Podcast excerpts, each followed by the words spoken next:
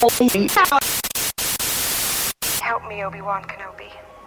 You're my only hope. Bienvenidos a la cueva del guapa. Aquí solo se habla de Star Wars. The Force is what gives the Jedi his power. It's an energy field created by all living things. It surrounds us, it penetrates us, it binds the galaxy together. It's a trap! We would be honored if you would join us.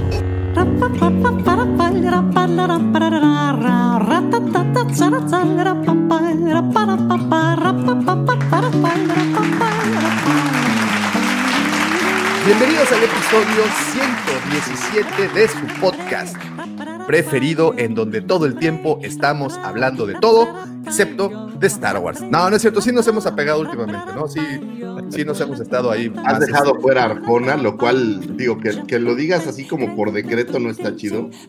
O sea, Arjona es chido, pero que me hables y me digas, güey, hoy no vas a hablar de Arjona, la verdad no está padre, lo digo abiertamente.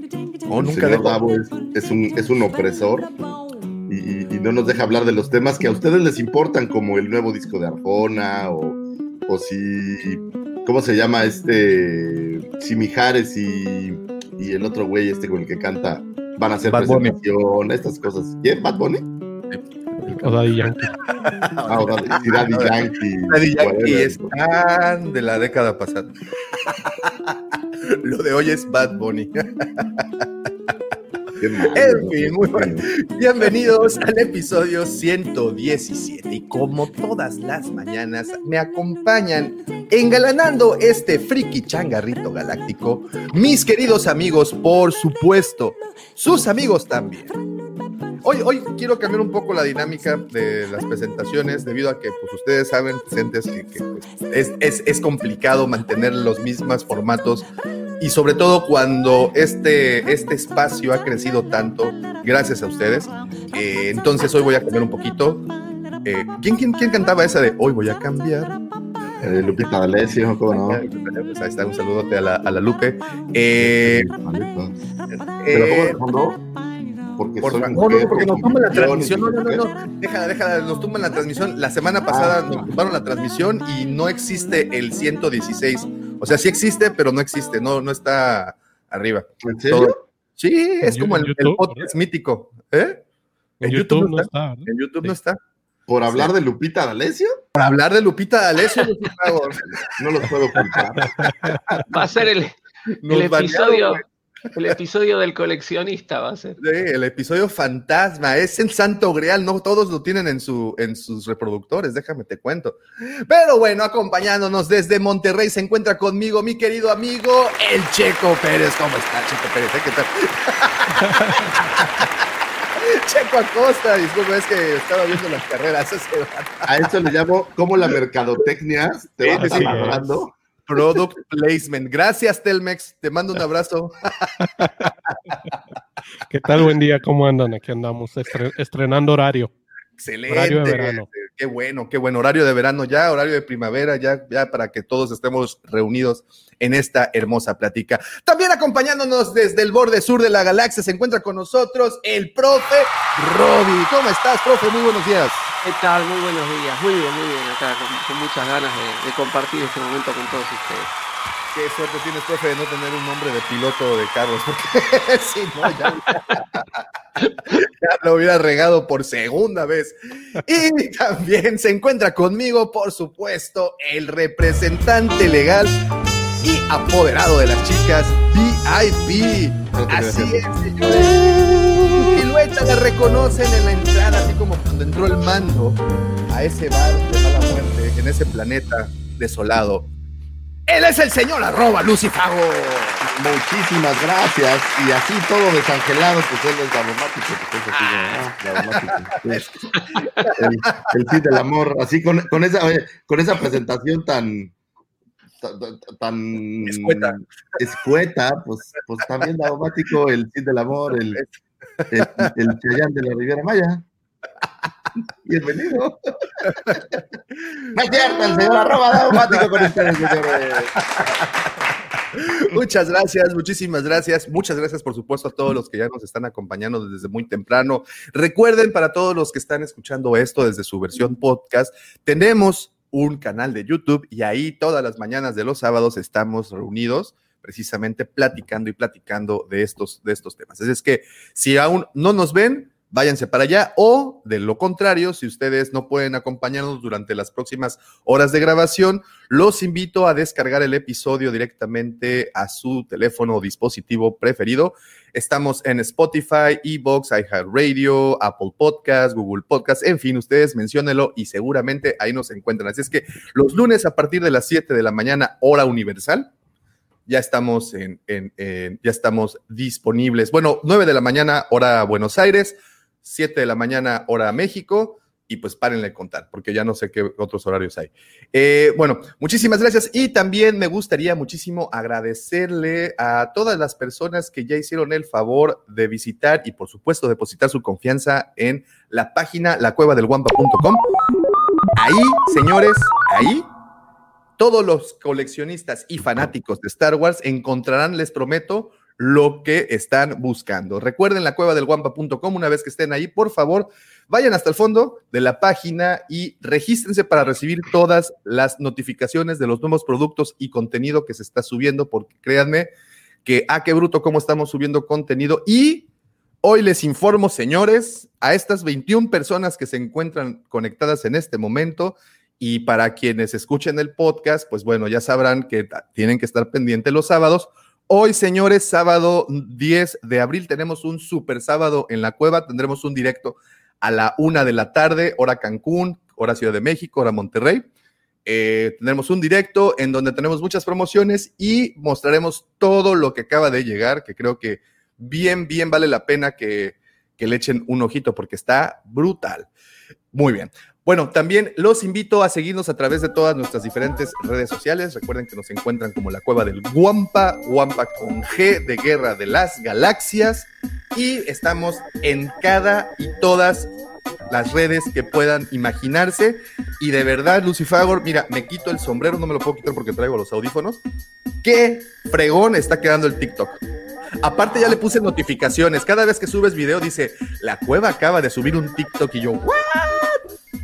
O sea, tuve que, tuve que perder 20, 30 años para entender cómo funcionaba TikTok, entonces no fue fácil, pero, pero mi manager de TikTok ahí va, ¿eh? Tiene, tiene garantía.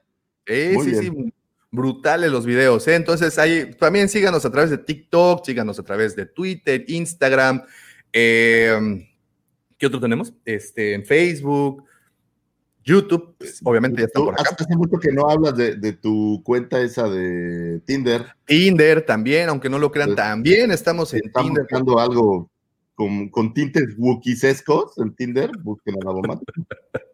¿no? Donde haya mucho pelo, haya este, cerveza, haya bisteces, este, sí, pues baratos, porque no vas a gastar. Todas están invitadas a columpiarse desde la rama de mi árbol, mi querido Lucifagor, allá en Cachica. Así es que, por favor, sí, visítenos, estamos en la cueva del Guampa. Y para terminar todos estos anuncios parroquiales, Permítame invitarlos a la Legión, y aquí hasta me voy a poner, de, voy a hacer la de emoción porque la semana pasada este fue, es todo, esto fue un tema. Permítanme invitarlos a la Legión Guampa. ¿Y cómo entra la Legión Guampa, señor Davomático? Pequeño Lucifago. mis aquí, pero no yo. Pequeño Lucifago, veo que ya te dieron tempra. Qué bueno que ya estás aquí ya de nuevo. me dieron ganas de hacer el programa. Te dieron Oye, tu la, la, verdad que no se los he platicado, pero yo tengo un tema por ahí de hipertensión, como muchos otros mexicanos, y acabé en el hospital la semana pasada, y es por eso que no pude venir al, al programa. Estoy bien, voy a sobrevivir. Hierba mala nunca muere, entonces necesitan a alguien que se siga quejando de todo. Bueno, pues aquí estamos. eh, y estoy, estoy bien, digamos, no, no tengo mayores temas más que seguir cuidándome y demás. Pero bueno, estoy de regreso. Qué bueno, y aquí te vamos a cuidar de todos, así es que ya saben, no duden de enviar por acá todo el amor a Lucifagor, hashtag Lucifagor's Love, mándenle hashtag Luc ¿Cómo le hacen para ingresar a la Legión Guampa? Por supuesto, te voy a decir a ti, pequeño Lucifagor, ya que la semana pasada no viniste porque nos dijeron que no te tomaste tu desempriolito como te pidió tu tía. La Legión Guampa es este grupo de WhatsApp en donde todos los días se comparten toneladas de información, memes, stickers, libros, etc, etc, etc. Además de que todo el tiempo nuestros queridos legionarios están platicando de todas las sagas y temas frikis que existen en este hermoso planeta Tierra. ¿Cómo le pueden para cómo cómo pueden hacerle para ingresar? Muy fácil. Nos mandan un mensaje directo a cualquiera de las redes que les mencioné solicitándonos eh, que, que los unamos a la Legión y con todo gusto los unimos. Cabe mencionar, señores, que a veces tardamos un poco, tardamos, ¿eh? Como es un equipo grandísimo de trabajo, pues luego nos, nos, estamos así este, delegando las cosas y pues delegar luego no es tan bueno.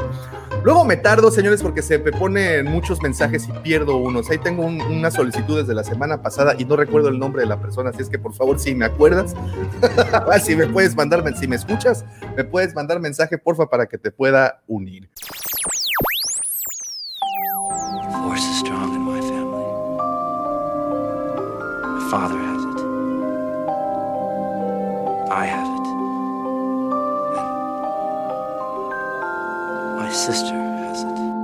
Y bueno, habiendo dicho todo esto, los dejo en esta bonita sección. Muchos, muchos dicen que es la sección más bella del Internet, de todo Internet. Cuando esto pasa, Google se cae de repente, Twitter deja de funcionar, las páginas pornos alrededor del mundo se, se, se, cierran y dicen, es momento de prestarle atención al señor Lucifagor y sus astroefemérides. Buenísimo, muchísimas gracias. Vámonos con los eventos que tuvieron su tiempo y su momento de un 12 a un 18 de abril eh, en este bonito mes del niño. Vámonos a un 13 de abril de todos los años. Se celebra el Día Mundial de la Astronomía. El Día Mundial de la Astronomía es una celebración que surgió en la ciudad de California, Estados Unidos, en el año 73, 1973, y su creador, el señor Doug Berger, eh, quien era en su momento encargado eh, de la presidencia de la Asociación Astronómica de California, tenía como esta idea de que la gente se acercara más eh, a la astronomía, que se dieran cuenta que hay muchísima información por ahí eh, útil.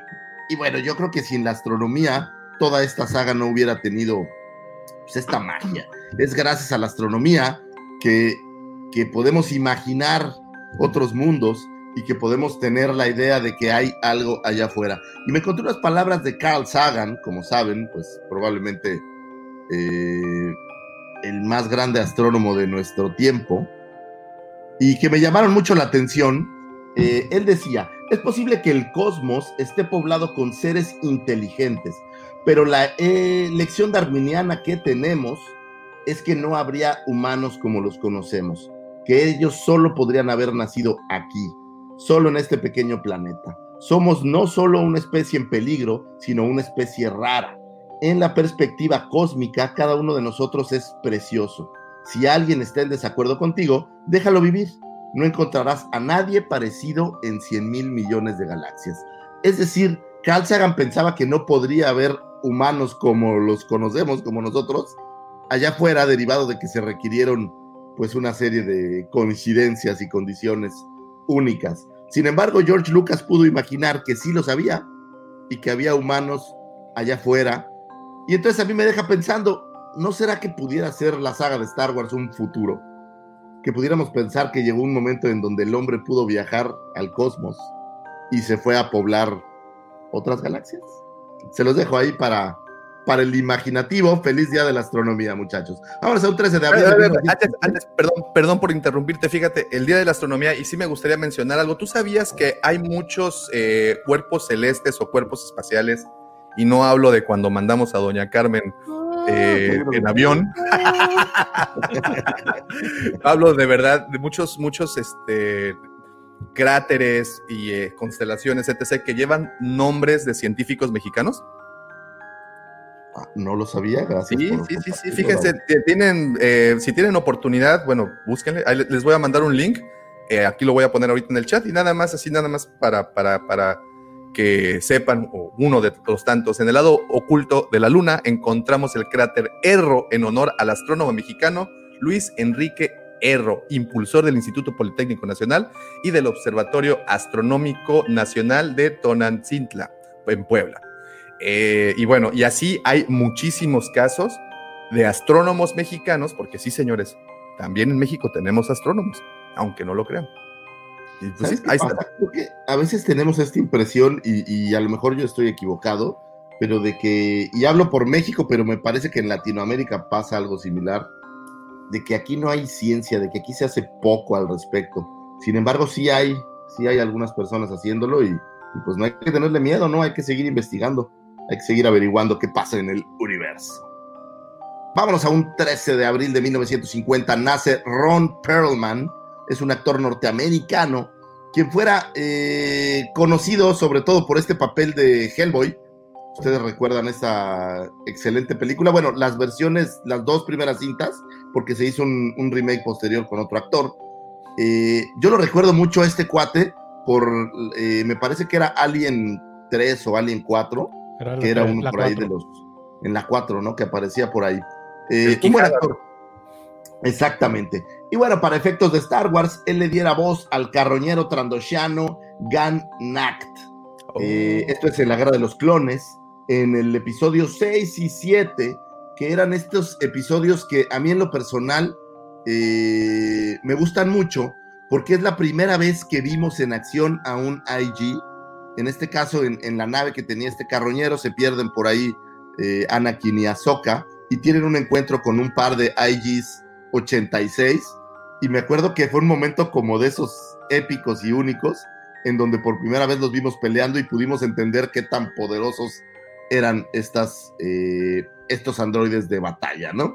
En este caso es también de estos personalidades, por decirlo así, que le dieron un papel pequeñito, un momento, y se quedaron inmortalizados dentro de la saga.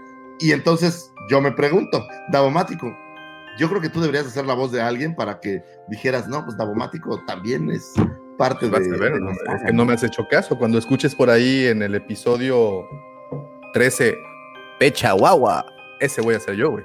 Ah, muy bien. Pensé que tú eras el que decía, ¡Hey! ¡Hey! No, ese es en la otra película. ¡Feliz cumpleaños a Ron Perlman! Vamos a un Que 13 de abril. Perdón, Mario. Castillo, es el martes, que es el mismo cumpleaños que, que el de Ron Perlman. Aquí los. Ah, felicidades, por cierto. Felicidades, Mario, felicidades. Abrazo, abrazo. Vamos a un 13 de abril de 1988. Nace Katie Lucas. Es, podemos decir que es una actriz, escritora norteamericana, hija adoptiva de George Lucas y quien apareciera en roles, digamos, secundarios para The Phantom Menace. Por ahí aparece como, me parece que se llama Gina Green. Aparece en El ataque de los clones y aparece por ahí en Revenge of the Sith como Chip Papadonia, que era la hija efectivamente del papel que hace George Lucas, o de este pequeño mini cameo, no sé cómo llamarlo, que hace el señor George Lucas. Lejos de interpretar estos papeles, me llamó mucho la atención que ella escribe 15 episodios de la serie animada de Clone Wars y entre ellos escribe toda esta saga en donde descubren, si se puede decir que descubren, este chip eh, orgánico que tenían los clones para realizar la Orden 66 y toda esta saga donde viene, me parece que era Fives, el que descubre todo el tema. Y no solo eso, donde vemos al primer Jedi que muere a manos de un clon, que fuera esta chica Tiplar, eh, que es un episodio como muy dinámico, están peleando contra eh, los separatistas y de repente se le bota la, canica a un clon que se llama Top y Cachacuás que se la, que se la echa. Y todos estos los escribe Katie Lucas, lo cual le, pues le da un sabor porque están muy buenos esos episodios. Se los recomiendo si tienen chance y tienen Disney Plus, que le echen por ahí un ojito. Son todos los episodios que me parece cierran. eh, creo que es la cuarta temporada o quinta temporada por ahí. Muy recomendables. Vámonos a un Eh, 13 de perdón, abril. Perdón, perdón, Sí. perdón. Para agregar información a lo que a lo que estás diciendo, la novela Discípulo Oscuro está escrita en base a tres episodios que escribió la hija de George Lucas y que no se, no se hicieron para, para la serie, que los guiones quedaron, digamos, desechados, no sé por qué, y terminó transformándose en la novela Discípulo Oscuro. La, que spoilearon la semana pasada. La que spoileamos la semana pasada. La que me hicieron spoilear involuntariamente la No, no, semana pues, pasada. Vamos a olvida el tema ya, borrón y cuenta nueva. Ok, ok, ok, Lo borramos con. Photoshop, no pasó nada. Alfredo, no pasó nada. Ahora, ahora sabemos por qué desapareció el episodio. Tenía mis dudas. Ya, ya, ya Ahora tres puso Es dedo. que, perdón, pero es que el episodio pasado tuvo como muchas cosas malas y yo creo que por eso. Está bien, no pasa nada. Vámonos a un 13 de abril eh, de cada año. Se celebra el Día Internacional del Beso. Señores, por piedad, celebren este día y besen a todos los que se puedan. Oye, Eh, Los que se se dejen. celebra gracias. Oye, se celebra gracias a que ese día se estableció el récord mundial de el beso más largo que se ha tenido en la historia. Eh, era una señorita de nombre Ekachi y la Kazan Tiranatarat. Esto es en Bangkok, disculpen que mi, que mi pronunciación no sea tan buena. Y dieron un beso de 58 horas y 35 minutos, el más largo de la historia con motivo por ahí de un día de San Valentín. Estuve meditándolo mucho y me dije a mí mismo, ¿cuáles son los besos más emblemáticos que ha tenido la saga? Y yo tengo un top 5 y quiero someterlo a este, a este grupo de gente conocedora y sabionda oh, a ver qué opinan. En el primer lugar, yo tengo el beso de Han y Lea que se dan en el Imperio contraataca. Esto es cuando están en Carbonita, cuando se está despidiendo de Han, y es un momento, pues, de fibras, es un momento eh, así como, como interesante. Están perdiendo, es una cinta donde los malos ganan de alguna manera, y me parece que es uno de estos besos muy emotivos. Vamos al número 4 que tengo aquí, que es eh, Han y Quira. Esto es en, en Han Solo. Y más que nada es porque uno siempre pensaba en Han y en Lea. Y de repente lo vemos besar a alguien más. Eh, fue así como de, oh, rayos. Han, no, vete, no. Eh, no exacto, hagas, Ya no, no puede Ya ser. le ¿por hizo, qué ya le hizo corto a Roberto. Oh, bueno, oye, es, es- es el, el- el- el top 10 de los que más me llamaron la atención. Ahorita, ahorita los destrozamos. Eh, en el número 3 tengo a Luke y Leia en el Imperio Contraataca. Fuck. Obviamente, Ah. si, si ves New Hope sola y no hubieras visto nada más, dices, bueno, pues X, ¿no? Pero luego lo ves en el Imperio Contraataca y ya sabes que son hermanos y, y- y uno no está acostumbrado a estas cosas, ¿no? Entonces es otro beso de estos emblemáticos.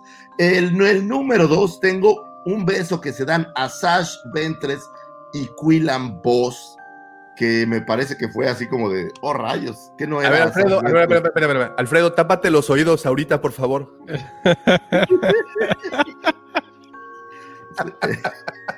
Se cayó y lo besó el diablo. Ahí está, no, ahí Eh. está, no, no, no, no, no, ahí está, empieza, por favor.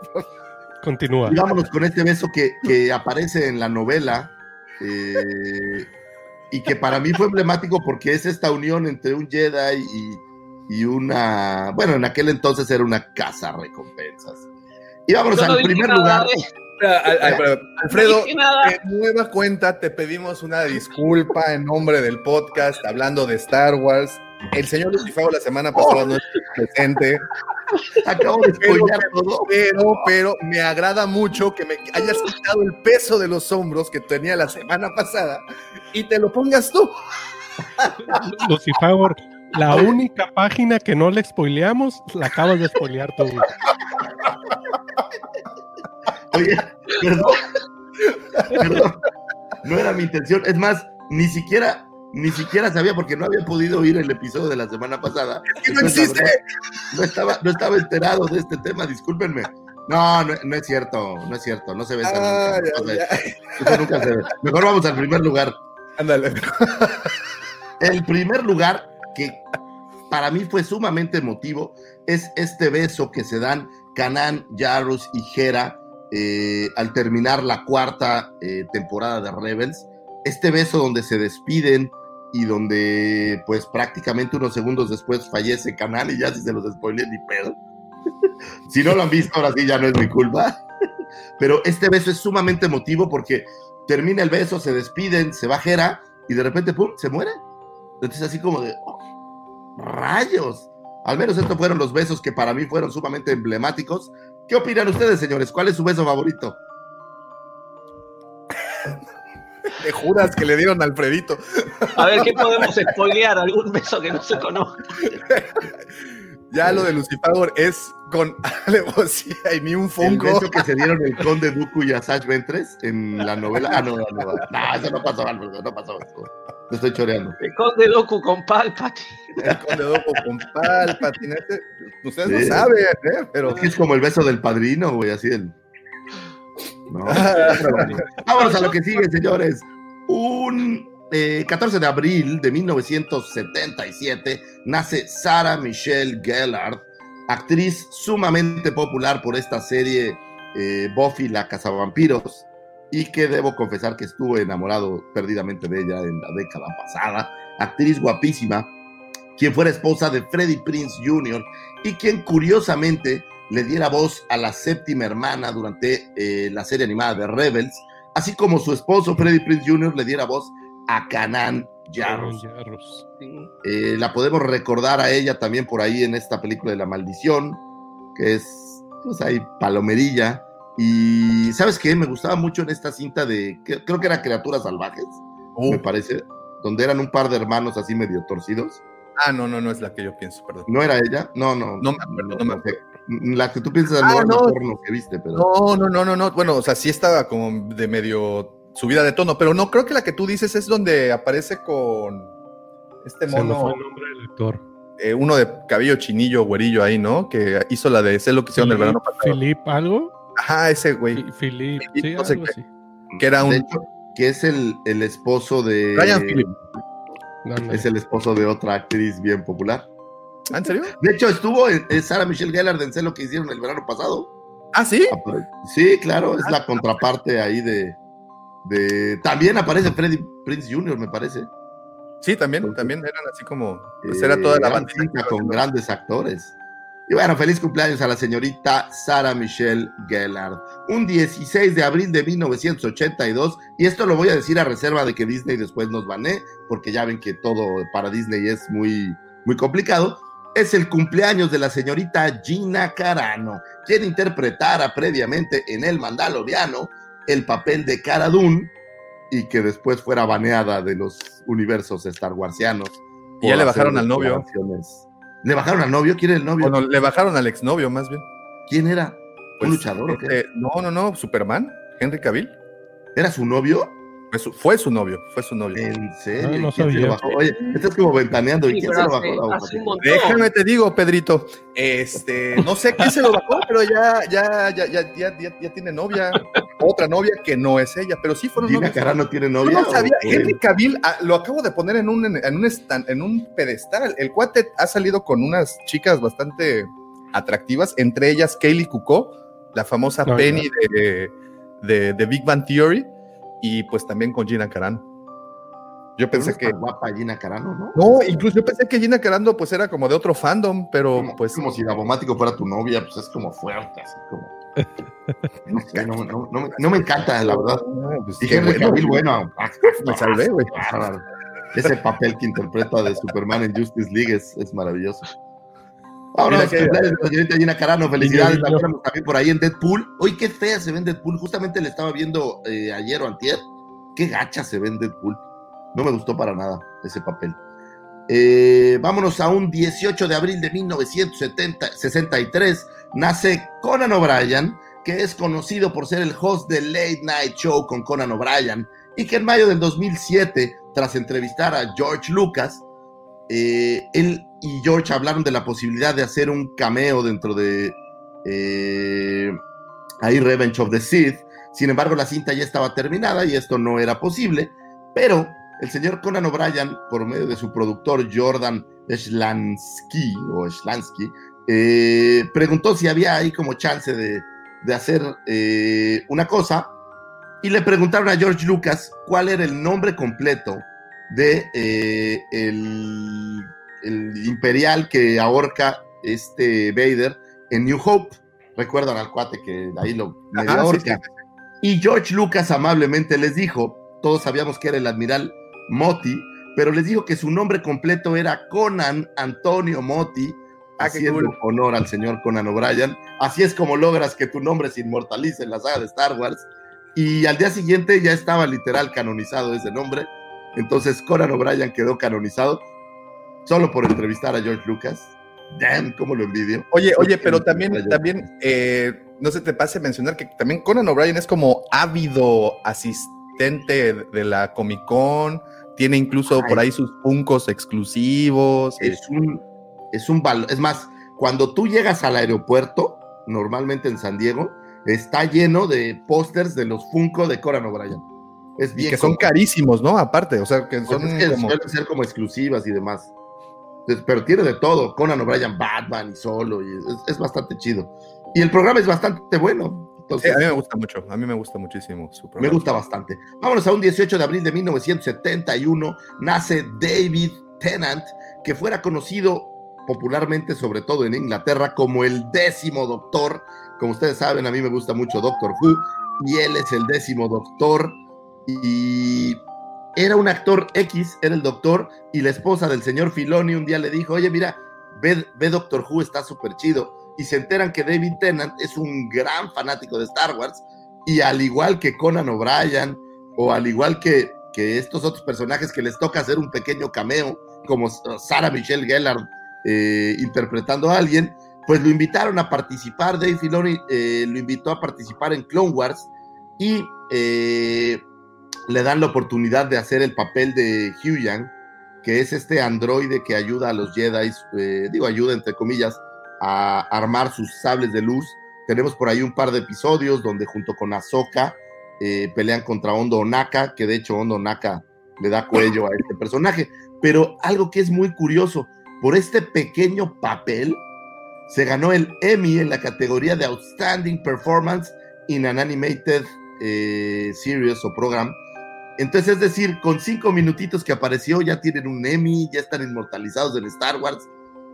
Impresionante. Señor George Lucas, deme chance ahí, aunque sea de, de hacer un comercial de, de, de algo con Hasbro, yo no sé, algo. O sea, quiero quedar inmortalizado con Star Wars en una frase y que en un programa alguien dé las efemérides y diga, ah, el cumpleaños de Lucifagor, quien interpretó a bla bla blue.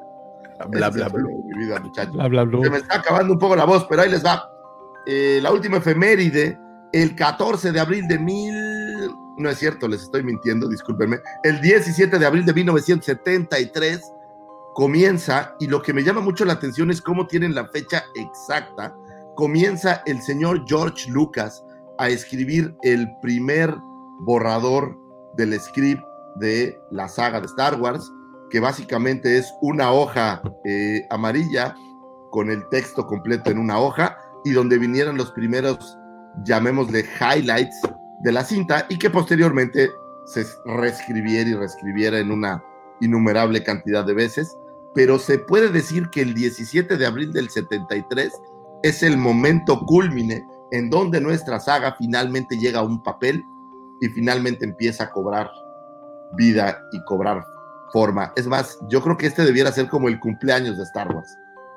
En Sí, lugar del 4 de, Digo, de- de mayo.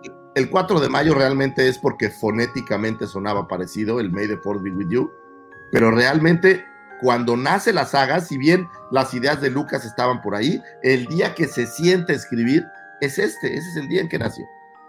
Entonces, si me lo preguntan, que nadie lo hizo, obviamente, hasta del 4 de mayo me voy a quejar y yo creo que el 17 de abril Oh. el cumpleaños de Star Wars. Señores, estas fueron las efemérides y espero que hayan encontrado información valiosa, útil, para platicar con don Ezequiel el de las copias o con Laurita, la de recepción. Si quieren ligar, no, No lo hagan. No, no, No lo hagan. Guárdenselo, guárdenselo. Señor Lucifagor, como siempre, escuchar esto es así como cuando un faro prende su lámpara y nos Mira, pero- muestras el camino para llegar a puerto seguro. Ándale. Mira, ahí está, ahí tienes tu faro, precisamente. Ahí. Para los que están Señores, escuchando el podcast, sí, tengo un exacto. problema de iluminación y cuando quito mi manita de la cámara, hay un halo de luz que golpea mi cara y que no me veo bien. Pero no es nada celestial, solo es un problema de, digamos que de, de- de ignorancia tecnológica. Oye, ahí Pero te bueno. van. Este, pues bueno, eh, hiciste una pregunta y te están contestando la pregunta. A ver, a ver. Eh, preguntaste para, para las personas cuál es el beso más emotivo, además de los cinco que tú dijiste. Dice, por ejemplo, el buen George, el beso de Ciro y Cy Noodles. Pero con esa bocota de sirvas. El beso de Clovis y Padme. Ah, Sí, está bueno, porque es como traicionero, ¿no? Sí, tra- traiciona tus valores. Kylo y Ren en el episodio compartiendo midiclorianos. Kylo y Rey ha de ser, ¿no? Rey, sí, es Rey. Sí, sí, sí, sí. O, o Ren y Stimpy. No. El beso de Jar Binks y Obi-Wan. Ese no lo vieron. Pero sí. Guácala. Dicen. Dicen. Dicen que se besaron. Guácala. Eh, pues no ya, no, ya, ya no, ya no- ya no tenemos, ya no tenemos más. ¿El mando se besa? Oye, ¿el mando se besa con Pocahontas? No, ¿O al? Ah, no, porque nunca le quita el casco. no, no se quita el casquito, no se quita el casquito. Muy bien, señores. Eh, fíjense que durante la semana, pues digo, no, no pasaron tantas cosas, lo que evidentemente ha estado aconteciendo, y vamos a comentarlo rapidísimo antes de brincarnos al tema, al tema principal del programa, el cual está muy interesante, porque así como bien el señor Lucifagor acaba de mencionarnos esta efeméride tan importante que es cuando el señor Lucas comienza a escribir eh, pues la trama, tal cual. Estamos cumpliendo, de hecho, 50 años de Lucasfilm, no hay que olvidar eso, señores. Estamos cumpliendo 50 años, no de Star Wars, sino de toda la maquinaria que generó Star Wars y otras tantas historias tan bonitas como lo que nos mostró Lucasfilm en un inicio allá en los 80, ¿no? Eh, y justamente queríamos platicar de ese. Hemos tenido anecdotarios previos eh, cuando hablamos de episodio 1, el episodio 4, el episodio 5, incluso hasta el episodio 6, y por ahí también tenemos, si no me equivoco, un anecdotario del episodio 1. Pero pocas veces hemos volteado a ver lo que sucedió o aconteció antes de que el director gritara acción por primera vez en el set de grabación. Si no me equivoco, las primeras grabaciones o filmaciones que se hicieron fueron en Elstree Studio y de ahí brincaron a Túnez, o estoy más o menos así, si no me equivoco. Pero bueno, vamos a desmenuzar un poquito ese tema ahorita en unos minutitos más adelante. Así es que eh, los invitamos a permanecer con nosotros a lo largo del programa porque creo que va a ser un anecdotario bastante interesante. Y bueno, rapidísimo nada más para ver lo que aconteció esta semana. Eh, nos vamos con una, con tres notitas interesantes de, nueva cuenta, incluso van hasta pegadas a, la- a- lo que el señor Lucifagor eh, nos mencionó de, de- del inicio de las grabaciones de Star Wars, porque al final se tratan de noticias que están relacionadas con la serie de Obi-Wan, que creo que es la que más información ha sacado estos últimos días. Y empiezo con que dicen Obi-Wan, Kenobi, Iwan McGregor ya luce barba clásica del maestro Jedi. Y es que no sé si vieron las imágenes que estuvieron circulando en donde pues aparece con un par de entrenadores y ya tiene el look por fin del señor Obi-Wan Kenobi. ¿Vieron las imágenes? Voy a, voy a buscarlas mientras. Sí, sí. Oye, pero dime algo. eh, ¿Va a ser una versión de Obi-Wan como más antaño, pensando un poco en el Obi-Wan de, de New Hope? ¿O va a ser un Obi-Wan todavía joven, como en el fin del regreso del, del Revenge of the Sith? ¿Sabemos? Son como 10 años, ¿no? Después. Son 10 años, justamente son 10 10 años. años. después. Son ¿Qué 10 será años. como cincuentón? ¿Para ese entonces? Pues él tiene ya 50, igual McGregor ya tiene cincuenta y tantos, ¿no? No, no, pero en eh, Obi-Wan en, en el edad de. Star Wars, ¿cuántos años tendría? Como 50, calculo yo. Porque todavía no es tan viejito como en New Hope. Y, y es, pues ya pasó un ratito de, de Revenge of the Sith. ¿Y Ahorita seguimos te- esperando la trama o ya se sabe algo? Ok, eh, pues estaba buscando antes, estaba que, que quería encontrar, pero no, no, no encuentro las imágenes. eh, y es que todo mundo, al menos los que siguen las noticias de Star Wars, pues vieron, vieron esas fotografías. Creo que no, no les estoy hablando de nada desconocido. Si no las vieron, pues son fotografías del señor Iwan McGregor, que ya luce, de hecho, como más en personaje. Eh, sí, yo vi una pequeña diferencia en su físico de cuando había salido en previas entrevistas y cómo salió eh, en estas fotografías, pues se ve que el señor ha estado trabajando. De hecho, han mostrado muchas imágenes de que pues, se metió al gimnasio, está poniéndose en forma. Además Ah, de que ya la liga, ahí te va. De hecho, di- dice la liga algo así como ya tiene el cabello, la barba y los Sí. brazos. Sí, sí, sí, exacto, exacto. Entonces, este, mira, eh, nació 57 años antes de la batalla de Yavin. Ese es el dato. Y esto sucede 10 años después de episodio 3. Episodio 3 son 19 años antes de la batalla de Yavin. O Así sea, que estamos hablando de que debe de tener 40 años, ¿no? 40 y algo. Es- yo me veo mejor. Sí, bueno, pero tú eres un chamaco, Daumático. Tú no eres Obi-Wan, güey. Tú no eres Obi-Wan, tienes tu barbita blanca que, que te pintas y todo, pero sí tienes- McGregor tiene eh, 50 años cumplidos hace poquito. Sí, de hecho aquí el señor Lucifagor dio la, Sí, sí, por la- eso. Por la eso. así referencia. que entre 40 y 50 calculamos que tendrá el, el personaje por las fechas que, que nos dan. Ah, gracias, Checo. Estaba, estaba todavía peleándome con la computadora hasta que vi que ya me habías mandado mensaje. Espérense, espérense. Y aquí lo vamos a ver para ver las fotucas. para ver las fotucas. Ahí está. Mm, ¿Ya lo pueden ver? Los pelos de Iwan McGregor. Pues sí, ya se ve medio acabado. O sea, bueno, me refiero a que de cuando este Obi-Wan que tenemos a la derecha es el Obi-Wan de episodio 3. Sí, y el que sí, sí, tenemos a la izquierda es el del episodio 47. Es, es una versión que hacían tratar de ver como un poco más viejo, creo yo, ¿no?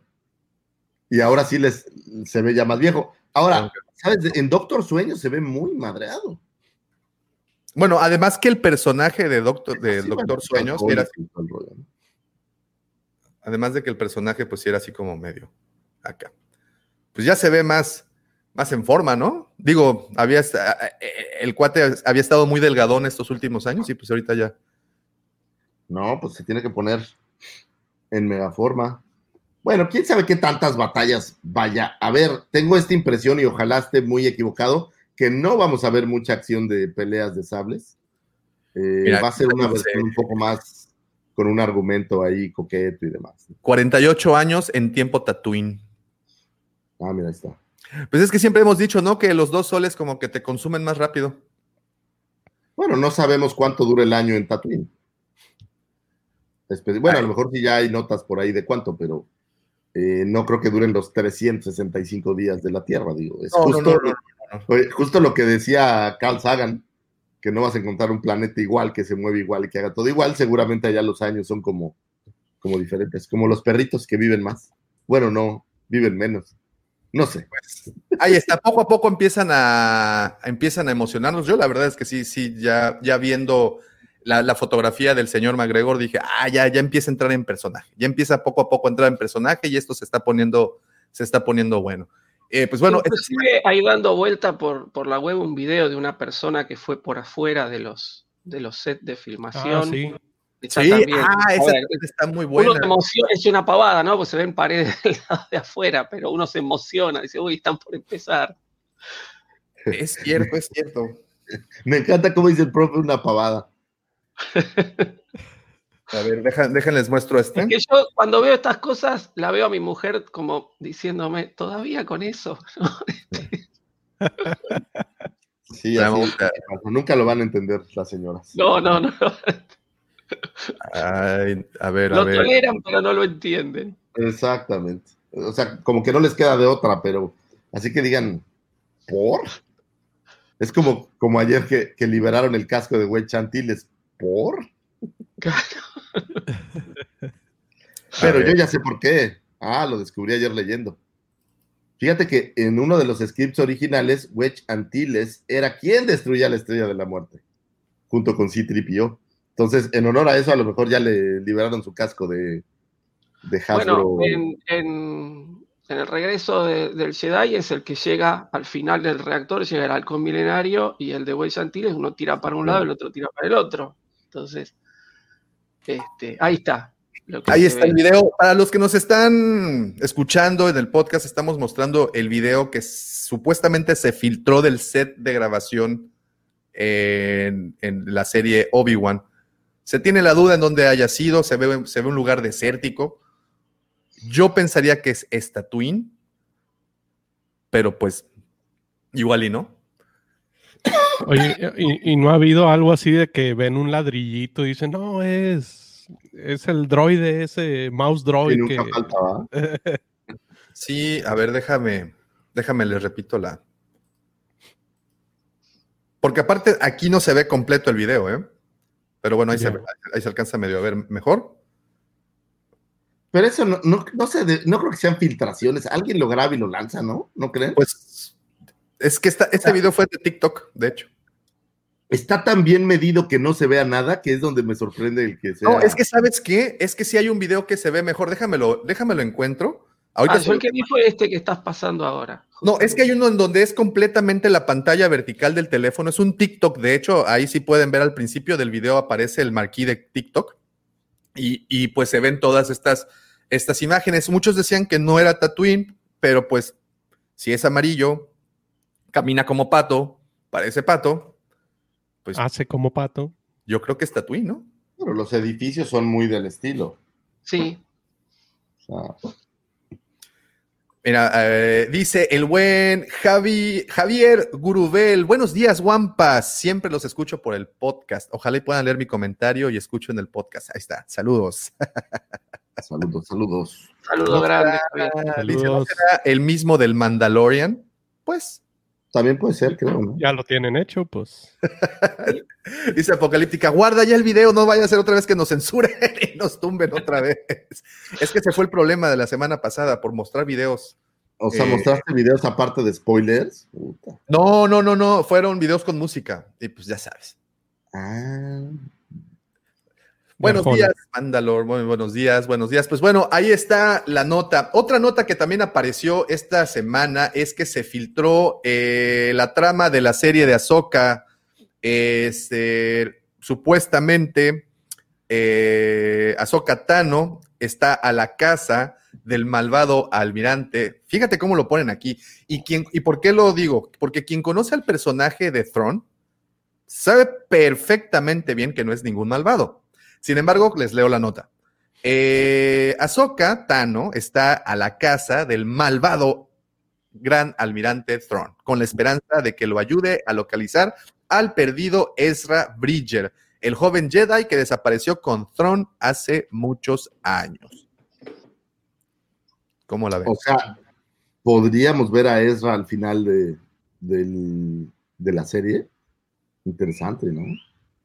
A Ezra, a Thrawn, ¿cómo la ven? Yo eh, creo que no es nada que no hubiéramos eh, supuesto los fans y que no, No. ya no, no- no hubiéramos hablado cuando termina el episodio del Mandaloriano con Ahsoka este, agarrando a esta gobernadora y diciéndole, dime dónde está Tron. ¿no? Este, Claro. Claro. Yo realmente cuando, cuando escuché la no- yo no había escuchado la noticia, me la, me la pasó este Sergio, eh, no había escuchado la noticia de, de la trama de Azoka y él me, me dice, ¿ya viste la trama de Azoka? Y digo, no, no, ¿dónde está? Y me pasa el, el link. Este, y lo leí y dije, sí, no sé, a mí no me sorprende, no, no sé, es decir, me imagino que por ahí la gente que no es tan, enfermita como nosotros, este, pueda decir, ay, nos están revelando una gran revelación, pero yo creo que a ningún fan de Star Wars le haya sorprendido. Además, es, yo me esperaba, tipo, se filtraron páginas de los guiones, ¿no? ¿Qué sé yo? Una, son cuatro rengloncitos. A mí no, no quiero tomar el- la posta de- del que se queja, ¿no? Pero a mí no me sorprendió. No, ya está ocupado ese lugar, La- profe. Ya Está está ocupado el lugar. ya Pero está. La no, nota era así como que la, la sinopsis oficial. Así es, así es. Claro. Como ya era oficial, pues ya, ya, ya. ¿Pero en dónde se filtró? ¿En IMDB o qué? Eh, no, fue eh, un fue un tweet que lanzó un ejecutivo que captó a alguien de Reddit y todo se dio en Reddit. Y tú sabes que cuando algo ocurre en Reddit, Es, es, es así como muy brumoso todo, no, no, no se sabe No exactamente. tienes certezas de casi no nada. hay certeza de casi nada. Sin embargo, lo que dice el profe es completamente cierto. Yo también pensaba, no hubo ninguna sorpresa. Pues fue lo que nos dijo. O sea, todo eso se resume Pues- en tres segundos de la escena de del Mandalorian, ¿no? Cuando ella agarra a este imperial y lo empieza a cuestionar. Yo creo Sí, que quizá, quizá lo único adicional es precisamente lo de Ezra, porque a Ezra no lo mencionan, ¿no? Pero, o sea, va uno con otro. Claro, va medio de la va- mano. sí. Sí, va- basándote en el final de Rebels, sabes que están juntos. Sí. Y es un personaje de alguna manera bien querido, es un personaje bien aceptado, entonces pues hay que sacarle raja. Pero sí también, al modo, también se magnificó la nota precisamente por la palabra malvado Tron.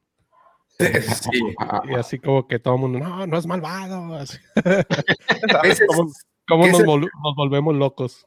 Ese es mi punto. Para quien conoce el personaje, quien ha tenido oportunidad no únicamente de verlo en Rebels, sino de ah, leer un poco de, de su historia, pues saben que no es ningún malvado. Pero bueno, evidentemente hay que vender la nota y una manera muy buena de venderla es metiendo palabras como malvado. Ah, bueno, pero también, como dice el profe, a lo mejor hay mucha gente por ahí que no, que es, no es fan tan hardcore y pues es un, un título bastante catchy, ¿no? O sea, oh, sí, es el, porque es el villano, digamos, entonces, Sí, claro, pues, claro, claro. obviamente que sea Que ahora la, la- la- la- la- la duda o, o- o- o el miedo para muchos es que si el tratamiento que le van a dar a Thrawn en live action será así.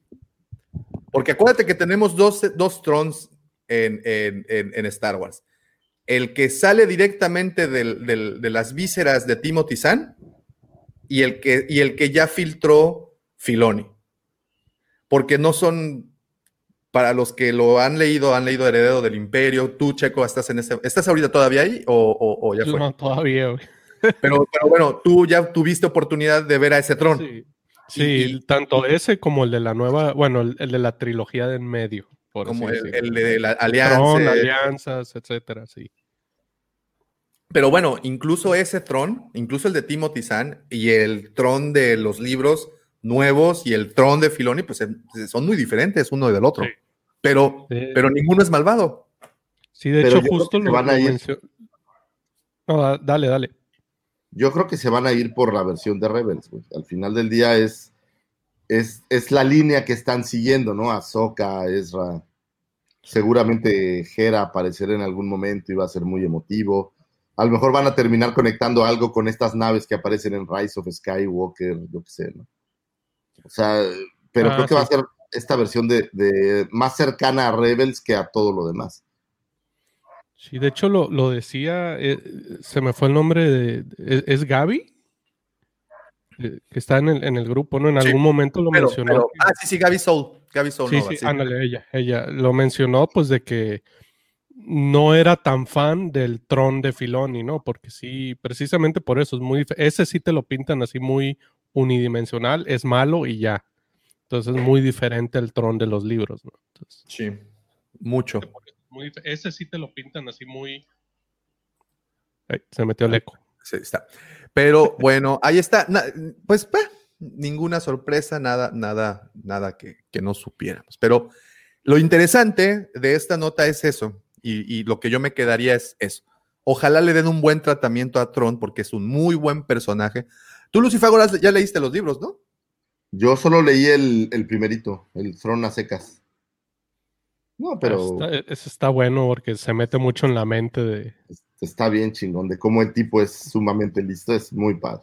Es como lo encuentran y todo, ¿no? El- Sí, Pero- eso y a, a mí lo que me sorprendió mucho de ese libro era que cada que alguien hablaba, te decía lo que Tron estaba pensando mientras escuchaba a esa persona hablar, ¿no? De cómo lo estudiaba mientras hablaba la persona. Y No, eso, y es- eso está bien ¿Sabes curado. qué? Te, te establece cómo el tipo era un mega estratega, o sea, cómo el güey estaba en otro nivel. Y literal, se me figura como Monty Burns escalando peldaños, Monty Burns. A mí, a mí Tron se ¿Cómo me hace, se me hace un Sherlock Holmes intergaláctico. O sea, ese tipo de mentalidad Sherlock Holmesca tiene. No me, sé. me recuerda ahora que lo dices mucho a, a la versión de Sherlock Holmes de, de esta película. sí, la de, Iron Man, la de Iron Man. Sí. ah, ah, que, que- que que- que lo ponen como si fuera un superpoder, esta capacidad de, de, De mente brillante, ¿no? Así de ver de repente así todos los números y todo eso. Sí. No sé en dónde vi a un superhéroe que hacía lo mismo. Ah, en, en esta serie de Marvel, ¿cómo se llaman los Inhumans? Hay, hay un Ah, güey que, que tiene justamente e- ese, ese, ese como llamemos de superpoder de analizar y, y tomar la mejor opción después de hacer el cálculo de todas las variables posibles. Es Accounting Man. Pues es, es- este es como el caso de Tron, un tipo sumamente listo y que para su causa pues, pues siempre encuentra la mejor salida, digamos. ¿no? Pues bueno, ahí tenemos la nota de Ahsoka. Thrawn será malvado o no. Usted júzguelo por sí mismo. Y bueno, eh, y este eh, comentario de Casady09, ¿cómo estás, Casady? ¿Creen que me da pie para saltarme a la última nota? Dice, ¿creen que tenga un flashback de su encuentro con Darth Maul, refiriéndose a Obi-Wan y su serie? Y la siguiente nota que les traía es que el legendario Qui-Gon Jinn tendrá un cameo en la serie de Obi-Wan Kenobi para Disney Plus. De acuerdo a una biografía de los Skywalker, un libro que recién Oh. publicaron, Qui-Gon Jinn, uno de los personajes más queridos de Star Wars, como todos sabemos, tendría un cameo en la serie de Obi-Wan para Disney. Antes de que él y Yoda se separaran, esto es lo que nos dice en este, en este libro, en este escrito, bueno, les platico un poco del contexto. Según una teoría de Reddit, el tiempo que le tomó a Qui-Gon Jinn comunicarse con su pupilo coincide con el periodo en el que está ambientada la serie. Según el libro de Star Wars Skywalker A Family, at War, el caballero Jedi tardó, tardó 10 años en convertirse en un fantasma de la fuerza. Antes de que él y Yoda se separaran, el viejo Jedi reveló que el amado maestro de Obi-Wan, o sea, Qui-Gon Jinn, había regresado del inframundo de la fuerza manifestándose de su mente consciente e incluso después de la muerte. Le tomó 10 años, pero finalmente Obi-Wan pudo comunicarse con su amigo más querido resucitado dentro de la fuerza cósmica. Ah, no, pero si se te aparece un fantasma de la fuerza aquí en México, lo grabas y lo mandas con Oxlack. Con Jaime Maussan. Pero bueno, ahí está. ¿Cómo la ven? Porque uh, antes de que me den su opinión, recordarán que la semana, de hecho, la semana pasada o antepasada, platicábamos de que en una entrevista, eh, Liam Neeson, Qui-Gon eh, le preguntaban por Star Wars y así como dijo, ah, Star Wars, deberían de revivir la franquicia. Esa fue su respuesta. Sí. Entonces, y les pregunté yo en ese momento y les pregunto de nueva cuenta aquí, queridos amigos, ¿no ven como una de esas respuestas para destantear al, al, al respetable? Pues digo, no, no, no veo que vaya a tener un papel sumamente preponderante en la serie. Digo, me parece que va a ser uno de estos personajes, si es que apareciera, que en un capítulo tiene alguna interacción. Pero estaría padre, ¿no? Sí, estaría bueno. Estaría, estaría padre, pero ya ves que aquí pueden meter a decir dos palabras como Rise of Skywalker es el ejemplo perfecto, ¿no? Metiste a todos los Jedi a decir una palabra y ya por eso aparecieron ahí. Entonces, no creo. Creo que son pocos capítulos como para explorar estas cosas. Me parece que es, es una aventura pequeña. No, no creo que vaya a salir Darth Maul, porque sabemos en qué termina Darth Maul. Y, y no podría haberlo encontrado antes. Ojo, para la Ah, sí. serie de, de Obi-Wan, eh, estamos más o menos hablando del mismo periodo de tiempo en donde ocurre Han Han Solo. Y, y entonces eso significa que Darth Maul en ese momento está al, eh, al- al mando del, del sindicato criminal este. Entonces puede ocurrir, puede, puede ocurrir. Digo, No, pero tampoco. acuérdate que Darth Maul no sabe que está en Tatooine. Ah, no, no, el no. Final de Clone Wars. Entonces, no podría encontrárselo antes en Tatooine porque no ha sucedido. Pero ¿quién dice que va a ser en Tatooine? No, pues, pero no tienes, siento yo que no tienes tantos capítulos como para ir a desarrollar. ¿Crees que como, así, ¿quién decía la semana pasada, decía Pepe o tú, Checo, que es como ya echarle mucho más al caldo, mucho Sí. más a la sopa, ¿no? O sea, Sí, ya, ya, ya es saturarlo mucho, ¿no? Y, Y e igual lo, de, lo de Qui-Gon Jinn sí creo que va a ser así como que un cameo, así como que el máximo logro de Obi-Wan, ya poderse comunicar con él. Pues, No sé, eso es lo, lo- lo que yo creo. Eh, yo Ah. creo que, lo- como dice Sergio, ¿no? Eh, lo de Qui-Gon Jinn puede venir por el lado de que de esta manera Obi-Wan también aprende cómo comunicarse posteriormente con Luke. Incluso voy a hacer una referencia que a lo mejor le va a molestar a, a la gente. Este, pudiera ser algo así como, como Rey al inicio del episodio 9, que, que se quiere comunicar con los Jedi, ¿no? Y que dice, be with me, be with me. Entonces, quizá pudiera ser algo así, creo. Este, Obi-Wan ah, en un inicio queriendo hacer eso, ¿no? Y, y- y conforme avanza la, la trama, a lo mejor lo va logrando y es cuando por fin se puede comunicar con Qui-Gon Jinn, ¿no? No, no sé, se me ocurre. Use the Force, Obi-Wan. Use the Force. No, ya- no tienen tantos episodios para desarrollar algo muy enmarañado, creo. Seis, seis episodios habíamos dicho, ¿verdad? Ya estaban Entonces, yo creo que va a ser una aventura sencilla. Ahí tienes el Mandaloriano, güey. Realmente en los dos episodios te cuentan una cosa pequeñita. Sí. Entonces, yo creo que, que no van a explorar cosas tan complejas. Es A más, ver, yo creo que es una probadita a ver si no hacen algo más grande después. A ver, a ver, ahí les va. Estos rumores y estas pláticas se han dado en, en otros podcasts y en otros, en otros sitios y se me hicieron muy interesantes. Están trayendo a Hayden Christensen. Eso significa que están trayendo a Vader. Pero yo no creo que vayamos a ver a Vader como un personaje recurrente, o sea, que lo vayamos a ver en los seis episodios. Yo creo que a Vader lo vamos a ver en un momento majestuoso, así bien bonito, nos vamos a súper alucinar. Pero antes de que eso ocurra, han estado manejando la versión de que Obi-Wan sí tendrá un enfrentamiento, porque por eso es que lo están poniendo en forma, por eso es que lo están, estas personas que vimos en, las fotografías, si no me equivoco, son eh, coreógrafos que lo están pues ayudando a, a- a esta, a esta situación. Y el enfrentamiento efectivamente no será con Maul, dudo mucho que sea con Vader, yo no creo que sea el famoso, este, la famosa revancha o algo, porque yo creo que, sí creo que Obi-Wan no vuelve a ver a Vader desde Mustafar hasta cuando lo desaparece en la túnica y luego Vader lo busca con el pie. Onta Obi-Wan. Obi-Wan no está abajo de la túnica. es que no, no puedo con eso. Así como, ¿qué pedo? ¿Dónde se fue? Oye, se, se tomó la chiquitolina del chapulín y uy, se desapareció. Pero bueno, eh, no creo que vaya a haber un enfrentamiento Vader-Obi-Wan. Pero lo que sí creo, y es lo que están manejando muchas personas, es que va a llegar una inquisidora, inquisidor, y va a tener un tiro con Obi-Wan y Obi-Wan lo va a matar. Eso está bien, eso, digo, Eso está es una padre, ¿no? aventura corta, no tienes que explicar mucho. Entonces, Alguien él, lo encontró y tiene que ganar- matarlo antes de que sepan. O sea, si sabemos que el, el supervillano, entre comillas, de la serie de Obi-Wan será Vader, porque dudo mucho que personifiquen al emperador o a cualquier otro, No, yo creo que el villano que va a ser o que aparecerá al menos tres episodios o cuatro episodios será un inquisidor y será la casa del inquisidor a Obi-Wan y como Obi-Wan está protegiendo al chamaco y no es a Grogu, es al otro chamaco de 10 años para que el inquisidor no se lo quiera tronar. El inquisidor no está buscando al niño.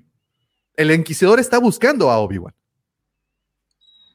y yo creo que va a ser algo así de sencillo. Eh, Obi-Wan, ¿qué nos van a enseñar? ¿Qué hacía Obi-Wan durante su estancia en Tatooine? Eso es lo que yo creo que nos van a enseñar. ¿Cómo collares. vivió estos, estos años? ¿Por qué Tatooine, güey? Pues porque tiene que estar ahí cuidando al chiquillo. O sea, no se puede andar yendo de parranda y que de repente lleguen y se caiga, oye, se caiga del speeder y se muere el niño, pues no. ¿Cómo Le crees, valió no? madre toda la Y serie. Entonces, yo creo que lo que nos van a plantear es a un Obi-Wan eh, mostrándonos cómo vive en Tatooine. A lo mejor vamos a ver por ahí a Java de Hot, o a lo mejor algún otro cazarrecompensas, a, a Calamardo, ¿no? ¿Cómo se llama el, el Quarren este? Eh, Ah, Whithead. Sí, a, a- a Grido tal vez, o sea, alguno de estos mercenarios todavía vivos. Y creo que va a ser más eso, mostrarnos cómo vivió Obi-Wan durante sus años eh, cuidando a Luke Skywalker en Tatooine. Por lo mismo, me parece que Maul no es una posibilidad, a lo mejor hay una remembranza o algo así, pero no porque Maul no sabe que está en Tatooine. Esto no lo sabe hasta que se encuentran al final y, y Obi-Wan mata a Maul. Y entonces Vader tampoco sabe que está en Tatooine. Entonces tampoco me suena como que lo vayan a encontrar. A lo mejor es un personaje atrás, ¿no? En la sombra, la sombra del imperio que sale y anda haciendo cosas. Pero no creo que vaya a ser como el villano de la serie. O sea, yo creo que va a ser algo un poco más terrenal. Para también el dar patrón del villano, ¿no? todo el reflector a Obi-Wan. ¿Qué es lo que te interesa? Que lo importante es Obi-Wan, no va a ser Vader, no va a ser ni Luke. Lo que quieres es enseñarte cómo Obi-Wan era un fregonazo. y cómo, y, y- y cómo se ligó a Indira Varma, Verma. Porque de verdad, cada vez que veo la fotografía de esa actriz, digo, ahí está María Magdalena, ahí está Jesucristo, por favor, así como esos memes de, ahora, háganlo, a ver, ahí está, háganlo. Pero bueno, ahí está, ustedes qué opinan, qué creen que vaya a ocurrir. Eh, es precioso especular porque pues reflejamos lo que queremos ver, reflejamos nuestros más profundos deseos. Eh, y en este caso, pues sí, sí creo que va por ahí. De, también yo, al igual que el señor Lucifagor, no sé ustedes, profe, Checo, si creen Sí, igual. o-. Por eso no, no, no interrumpí, porque más o menos está expresando, creo que lo que sentimos todos, ¿no? Sí. Este, no, no me parece. Yo también coincido en que Vader y Obi-Wan no se deben, no se deberían haber vuelto a encontrar desde Mustafar. Este, porque si no haría ruido el, el relato en, una nueva esperanza. Entonces, este, coincido en, creo que en todo lo que dijo Lucifagor, así que por eso no, quería interrumpir, pero, sí, es, muy lindo especular, es muy lindo ver. Este, yo me acordaba, yo no había visto el cortometraje que recomendaste la semana pasada, Davo, y después del programa lo vi, realmente es muy bueno. Eh, y creo que podemos tener algún tipo de encuentro así de ese estilo entre, Obi-Wan y, el tío este, Owen Lars con, con Beru y, Luke ahí medio de fondo, pero que la acción no debería estar centrada en, en Luke, sino obviamente en qué es lo que está haciendo Obi-Wan en Tatooine. Tampoco me gustaría, como muchos comentan, eh, Obi-Wan puede salir de Tatooine a realizar alguna misión o alguna cosa. No me gustaría que pase eso porque también sería ponerlo eh, muy a la vista, ¿no? Estamos en medio de la purga, si Obi-Wan se está ocultando y sale del planeta y realiza alguna hazaña este, espectacular y demás, eh, sería como ponerlo nuevamente este, en el centro de, de la persecución del imperio.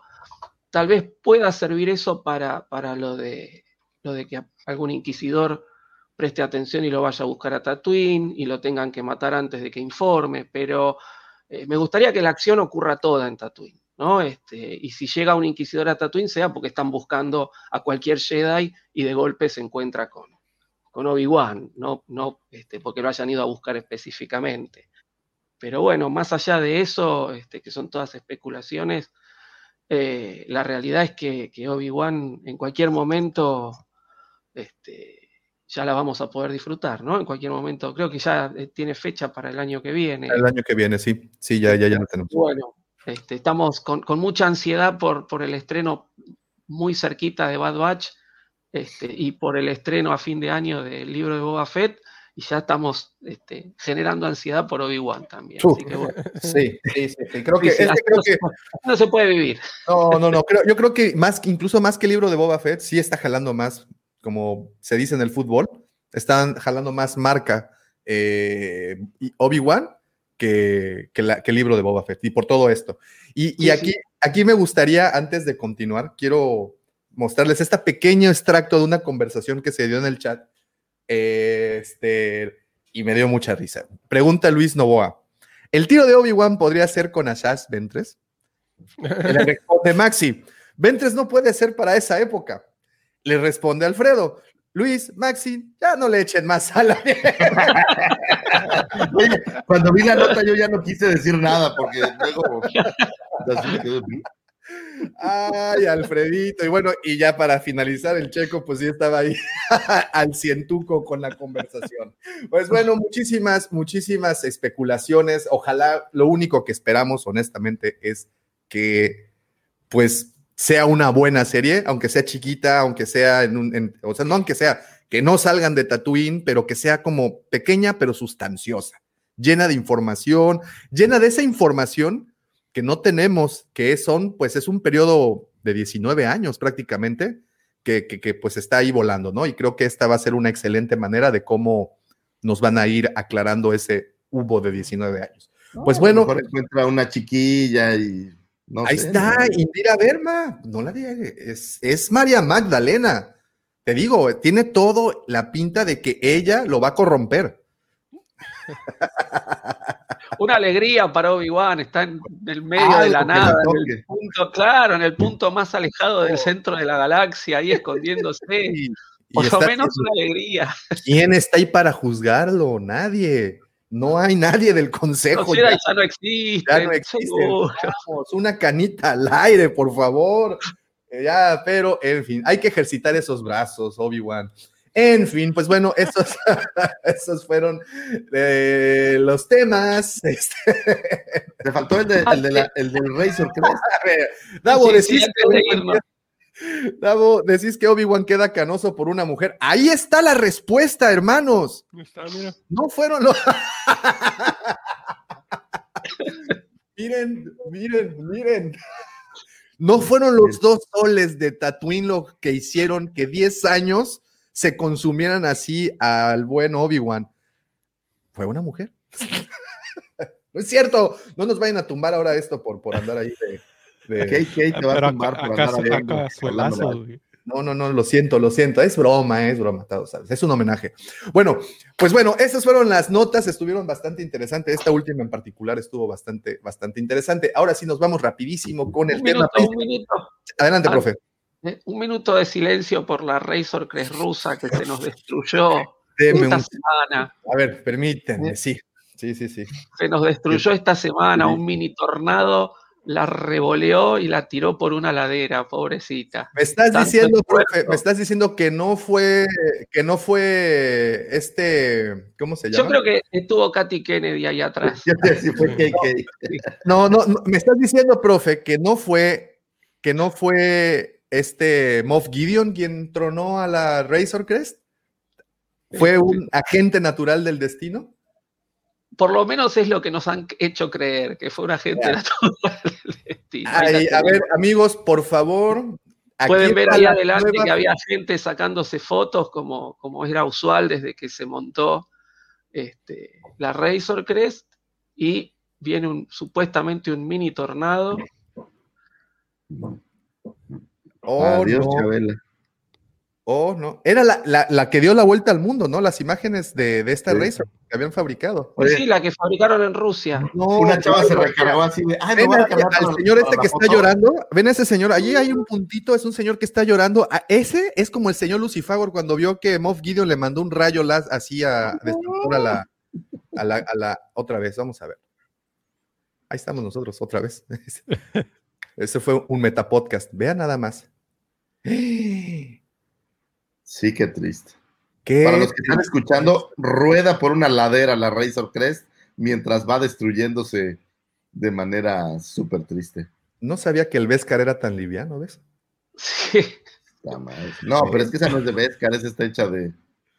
de- Ay, ¿vieron, vieron cómo salió rodando? ¿Vieron, vieron cómo salió rodando la armadura de Boba Fett? Mira. Sí. No, ¿No quedó bueno. ahí la, la ruedita de la palanquita?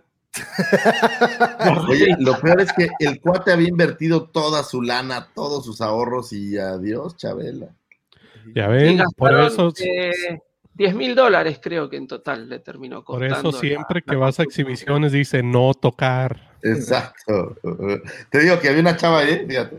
Estaba la chava y dijo, ah, yo quiero la foto. Entonces, Oye, oye, oye, espérate. Pero pudo haber sido un chavo también. No, no, no, de verdad era una mujer. Oh, no, no, no, espérate. Pudo haber sido un hombre. Somos más tontos los hombres. Te estoy tratando de levantar el changarro, Lucifer. No nos Ah, vayan a perdón, tirar. perdón, era un güey, no era un güey. Esto es un güey.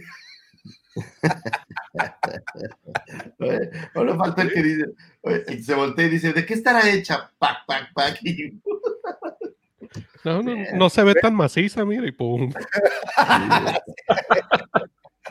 Adiós. Ah, era de madera, dice. Sí. No era de Beskar. Lo que sí te podría decir, y esto a lo mejor sí va a sonar como chiste muy, muy de los 80 de aquí de México, seguro fue el que la empujó, seguro era mi paisano. Ahí está. Bueno, en fin. Tristemente, descanse en paz el Razor Crest. Y bueno, ese en particular que les había costado tanto trabajo, porque pues aquí sí me queda muy claro que fue mucho trabajo el que, el que le metieron. No, y es que podría seguir viendo y viendo y viendo, pero nunca nos cansaríamos. En fin, pues ahí están tristes imágenes, profe, que nos mandaste muy temprano. Sí, este, sí, sí, sí, eh, pero fue esta semana, fue el lunes o el martes de, de- va, de esta semana que acaba de pasar, este, que ocurrió el hecho. Así que bueno, lamentablemente, si alguno tenía la intención de si se- darse una vuelta por Rusia y ya que estaba ahí, sacarse una foto con la Razor no va a poder ser. Eh, mira, di- lo que dice Alfredo, es mucha coincidencia que estuvieran grabando desde lejos el momento. Era un enviado de Disney para ver si salía bien este, el, el que lo empujaba. No, bueno, No, eran, eran- eran- esos eran abogados de Disney haciendo valer sus propiedades no intelectuales. pagaste regalías. Ese que le empujó Pero era regalías. Toma esto. ¿Vieron este capítulo de Los Simpsons en donde llega Bill Gates a comprar la empresa de Homero? Sí. Ahí Claro. están los abogados Claro. haciendo su trabajo. Ahí están los abogados haciendo su trabajo. En fin, qué triste noticia, pero bueno, ahora vámonos a algo más, más, más, más bonito. Como estábamos platicando justamente antes de iniciar la- el tema de las noticias, eh, tomando en cuenta lo que nos dijo el señor Lucifagor en las astroefemérides, que el día, ¿qué, qué día fue? ¿19? No, 17. 17 de abril. del 17 de abril. O sea, del día que estamos grabando este episodio, siete días, 17 de abril de 1970, 71, Tres. 73. 73. Este, se comienza el tratamiento o el primer tratamiento que se le dio al guion de A New Hope, que en ese momento no era ni siquiera A New Hope. Era el No, tratamiento era de Star Star Wars. Wars. de Star Wars. Pero antes de que eso ocurriera, sucedieron muchísimas cosas muy interesantes para que es como este cúmulo de cosas que se tuvieron que dar casualmente para que esto aconteciera. Y justamente, Checo, tú tienes algo muy interesante que estabas leyendo, eh, o leíste, perdón, el- la novelización del episodio 4, lo cual se me Sí. hace muy interesante porque en casi todas las novelizaciones, al menos de la trilogía original, hay muchas cosas que cambiaron por completo de lo que vimos en pantalla. Pero muchos dicen, no, es que esto fue cosecha del mismo autor. Pero lo que muchas veces no nos hemos puesto a pensar es que posiblemente esas cosas que no aparecieron en pantalla fueron cosas que Lucas le platicó a los autores y estos, pues bueno, lo pusieron en el libro.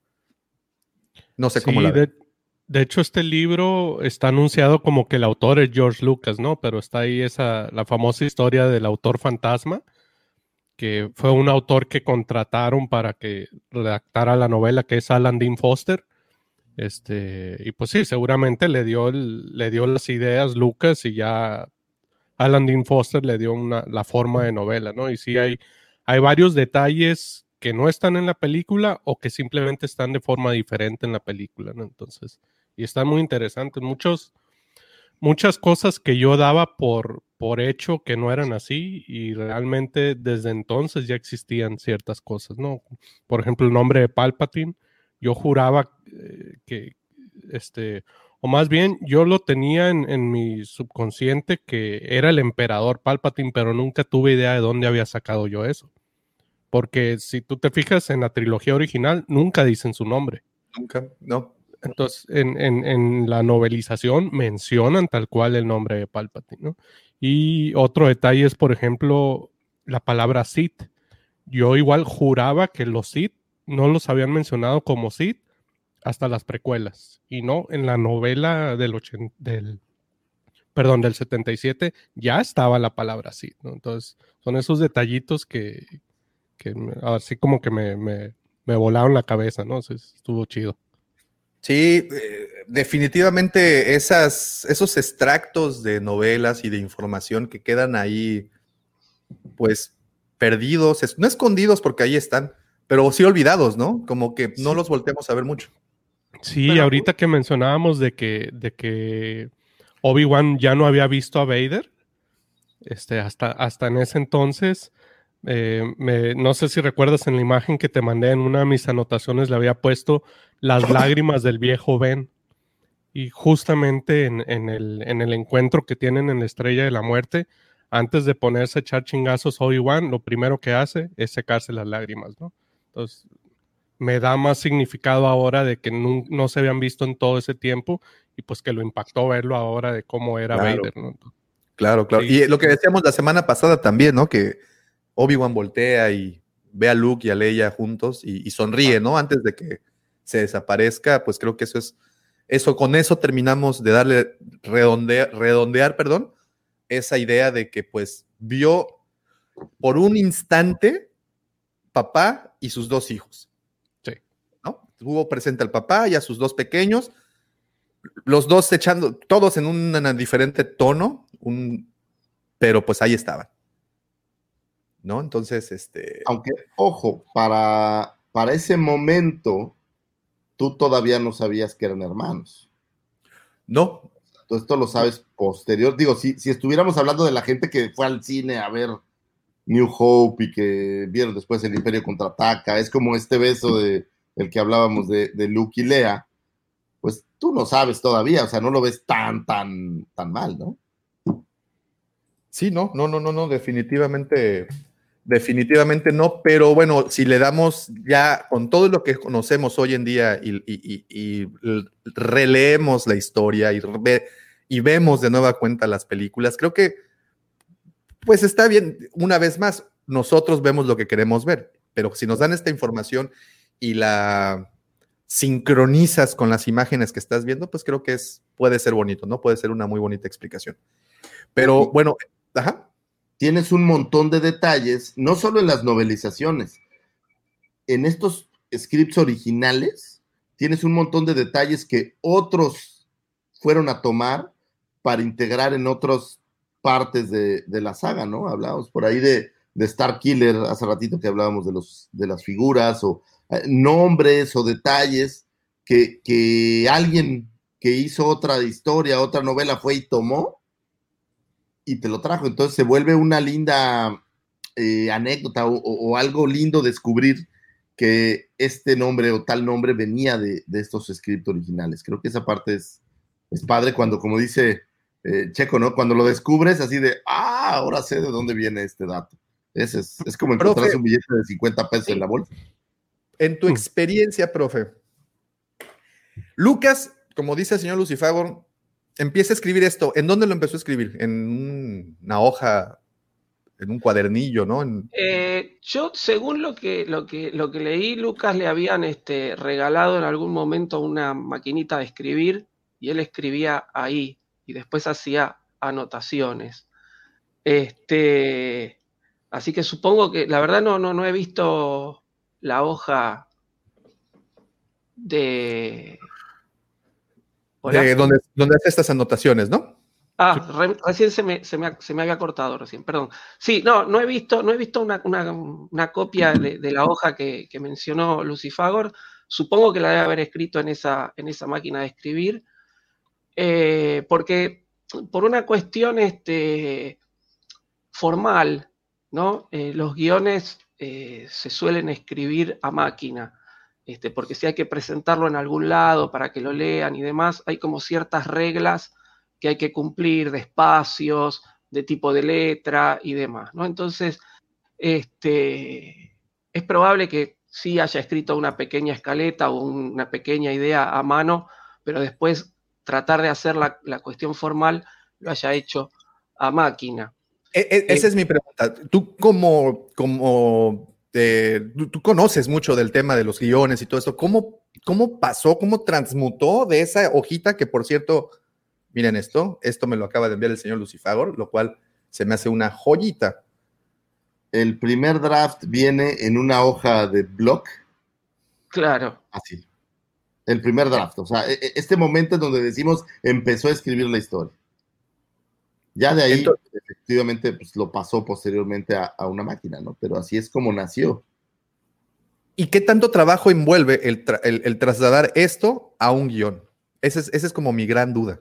Eh, es muy trabajoso, sí, es muy trabajoso. Eh, cuando uno se pone a, a estudiar cine o, o a estudiar guion, eh, te enseñan, ¿no? Como que hay varias este, etapas para escribir un guion. Primero, bueno, desarrollar una idea que puede ser así escrita a mano o a modo esquemático, este tipo arbolito o cuadro sinóptico, ¿no? Ir, ir desarrollando las líneas.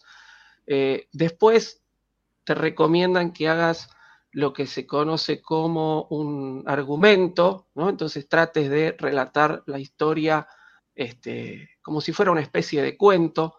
La particularidad que tiene el, el relato cinematográfico es que siempre tiene que estar escrito en presente, en tiempo presente y en tercera persona, ¿sí? No puede estar escrito en primera persona ni en pasado.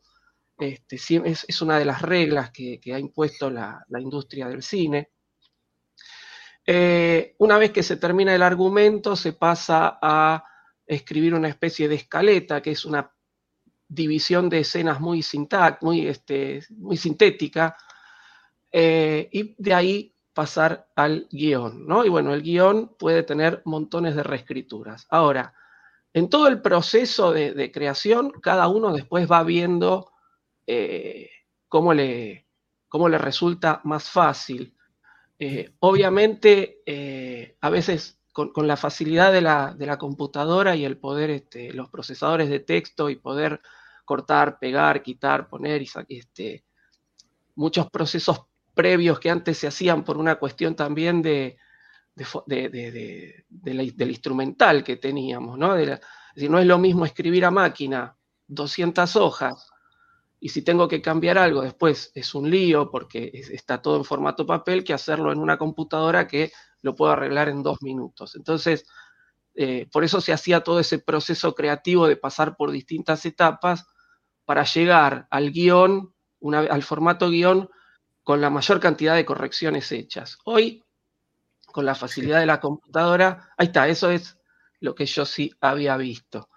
Este, que es la cosa a máquina, escrita a máquina con las anotaciones de aclaratorias. Este, y hoy con la facilidad de la computadora, muchos de estos pasos ya eh, casi no se realizan porque es más o menos lo mismo trabajar directamente con el guion. A mí particularmente me gusta trabajar de entrada con el guion, ¿sí? es tratar de ir visualizando cómo se van a ir desarrollando las escenas. Cuando yo estaba en la escuela, que, que teníamos que escribir guiones y demás, eh, yo arrancaba siempre por el, por el guion primero. Me resultaba más cómodo por la cuestión de la facilidad digital. Pero, pero de todos modos es, es muy recomendable para la gente que por ahí le cuesta un poco más. Eh, George Lucas siempre dijo que a él le costaba. George Lucas es eh, un muy buen creador de historias, pero le costaba plasmarla, la historia, ¿no? Entonces, este, yo creo que él debe haber hecho todo el proceso creativo desde como mostraron la imagen de esas anotaciones en, en lápiz al principio, este, una, una, pequeña síntesis al principio y después tratar de pasarlo a la máquina, ¿sí? ¿Cuánto este... tiempo, profe, normalmente tarda la creación de un guion o no hay como un estándar? No, no hay como, a ver, no hay como un estándar. Eh, todo depende también de cómo se trabaje, ¿no? Si yo tengo que presentar eh, un guion para una productora que a mí me contrata, me dan, es como cuando a una, una editorial contrata a un escritor para escribir un libro, ¿no? Eh, te dan un tiempo para escribirlo, ¿no? Dice, bueno, de acá a dos meses, tres meses, por ahí es, es, lo estándar que te dan como para que vos desarrolles el primer guion. Y a partir de ahí se trabaja. Pero hay guiones que han tenido montones de reescrituras y se han estado trabajando por tres, cuatro años tranquilamente, ¿sí? este, normalmente la, la película que vemos en pantalla nunca es el primer guion. Este, y, es lindo ver todo este, eh, sobre todo en las cosas que a nosotros nos gustan, ¿no? Como Star Wars, ver este tipo de este, materiales eh, digitalizados donde vemos las anotaciones, que muchas anotaciones este, ni siquiera son de, de George Lucas. Este, son anotaciones por ahí de los productores o anotaciones de gente que él le da a leer el guion. De hecho, dato. Sí, sí. Per- Perdón que te interrumpa rápido, nada más lo que comentabas y para, para reforzar lo que decías, este es el cuarto, fourth draft, el cuarto intento del guion, eh, o sea, bueno, o, o cuarta, o cuatro, cuarto tratamiento que le dieron al guion. Nada más reforzando lo que comentas, profe, de que Justamente, viendo e- esto, que es, este es el cuarto guion, un dato curioso, ya que estamos contando cosas que ocurrieron antes de la filmación, los bocetos de Macquarie para, es decir, el arte conceptual de Macquarie está dado a partir del tercer guion, del tercer boceto que hizo George Lucas. George Lucas le pasa a Macquarie eh, el tercer guion y a partir de ahí él empieza a desarrollar eh, el arte conceptual, ¿no? Que no tengo acá, ahora lo, lo voy a buscar, pero no me acuerdo. Eh, Macquarie trabajaba en una empresa aeronáutica haciendo los diseños de los aviones. de la Boeing, ¿no? Este, creo que de la Boeing, lo, lo tengo que buscar, no, no lo tengo a mano. Y cuando George Lucas le, le viene con esta propuesta, deja todo y se dedica a realizar arte conceptual, que era lo que a él realmente le gustaba más, ¿no? Una cuestión más artística y no tan técnica. Y es, es también de ahí, eh, aprovechando el, el comentario del prof, donde podemos ver que Luke realmente era una mujer en aquel entonces, en esos primeros eh, drafts, y es por eso que la versión de Luke de Macquarie es, es, es una niña de... de ¿Es César. Lucrecia? Sí, Lucrecia. sí, o no, no me acuerdo cómo se llama, pero acuérdate que era Star Killer, Sí. y el Skywalker era como un... Como, como un mote, era como, no era su apellido realmente, era como... no, era, era Star Killer, ¿no? título, ¿no? Sí, era Star Killer De y era un Skywalker, o sea, era un como el guerrero de las estrellas, ¿no? Como darle un apodo a ella. Y por eso es que Macquarie hace estos bocetos pensando en, en- sobre todo ese que es muy popular, donde se ve que está como con el arma así de lado. Sí. Sí. Sí, Es una, es una, es una niña. En los primeros bocetos. ¿no? Cosa Oigan, curiosa. y, y, por ejemplo, algo, algo que a mí se me hizo muy curioso es que gracias a que un director se le adelantó a Lucas y compró los derechos de antes que Lucas, Lu- antes de que Lucas quisiera hacer las películas de Star Wars, su intención era hacer las películas de Flash Gordon. sí. Dino pero de es que- Laurenti tenía los derechos. Y Dino de Laurentiis compró los derechos de esa. Y digo, Dino de Laurentiis, el señor Lucifagor, aquí a mí, no sé dónde estás, por acá, por allá. Siempre me recuerda Conan. No, para allá. El señor Lucifagor, ahí, Eh, este, nos puede decir que es, es, es muy admirador del señor Dino de Laurentiis. Digo, Conan el su hija. bárbaro, sin duda todo el mundo le va a recordar O, o- o de su hija. Al, señor Arnoldo. No, pero tú te estás equivocando con este. Ah, sí, es cierto. Sí, sí, sí, sí, sí. sí, Con el otro italiano de terror. Este, Eh, bueno, sí, sí, sí, ya. Se Ay, me se fue pero bueno. Eh, pero no, Dino de Laurentiis, la mejor referencia que viene a mi mente es Conan el bárbaro. Y que normalmente alguien que es como de nuestra rodada, puede ser que Checo no, que es un poco más joven, sabe quién es Conan, Arnold Schwarzenegger, y, y eran estas películas como de... ¿Cómo- ¿Qué, qué- qué género es ese? Profe, ¿De aventura. Eh, sí, eh, tiene un nombre. Hay ahora esas cosas de la edad, ¿no? Eh, Se me fue el nombre.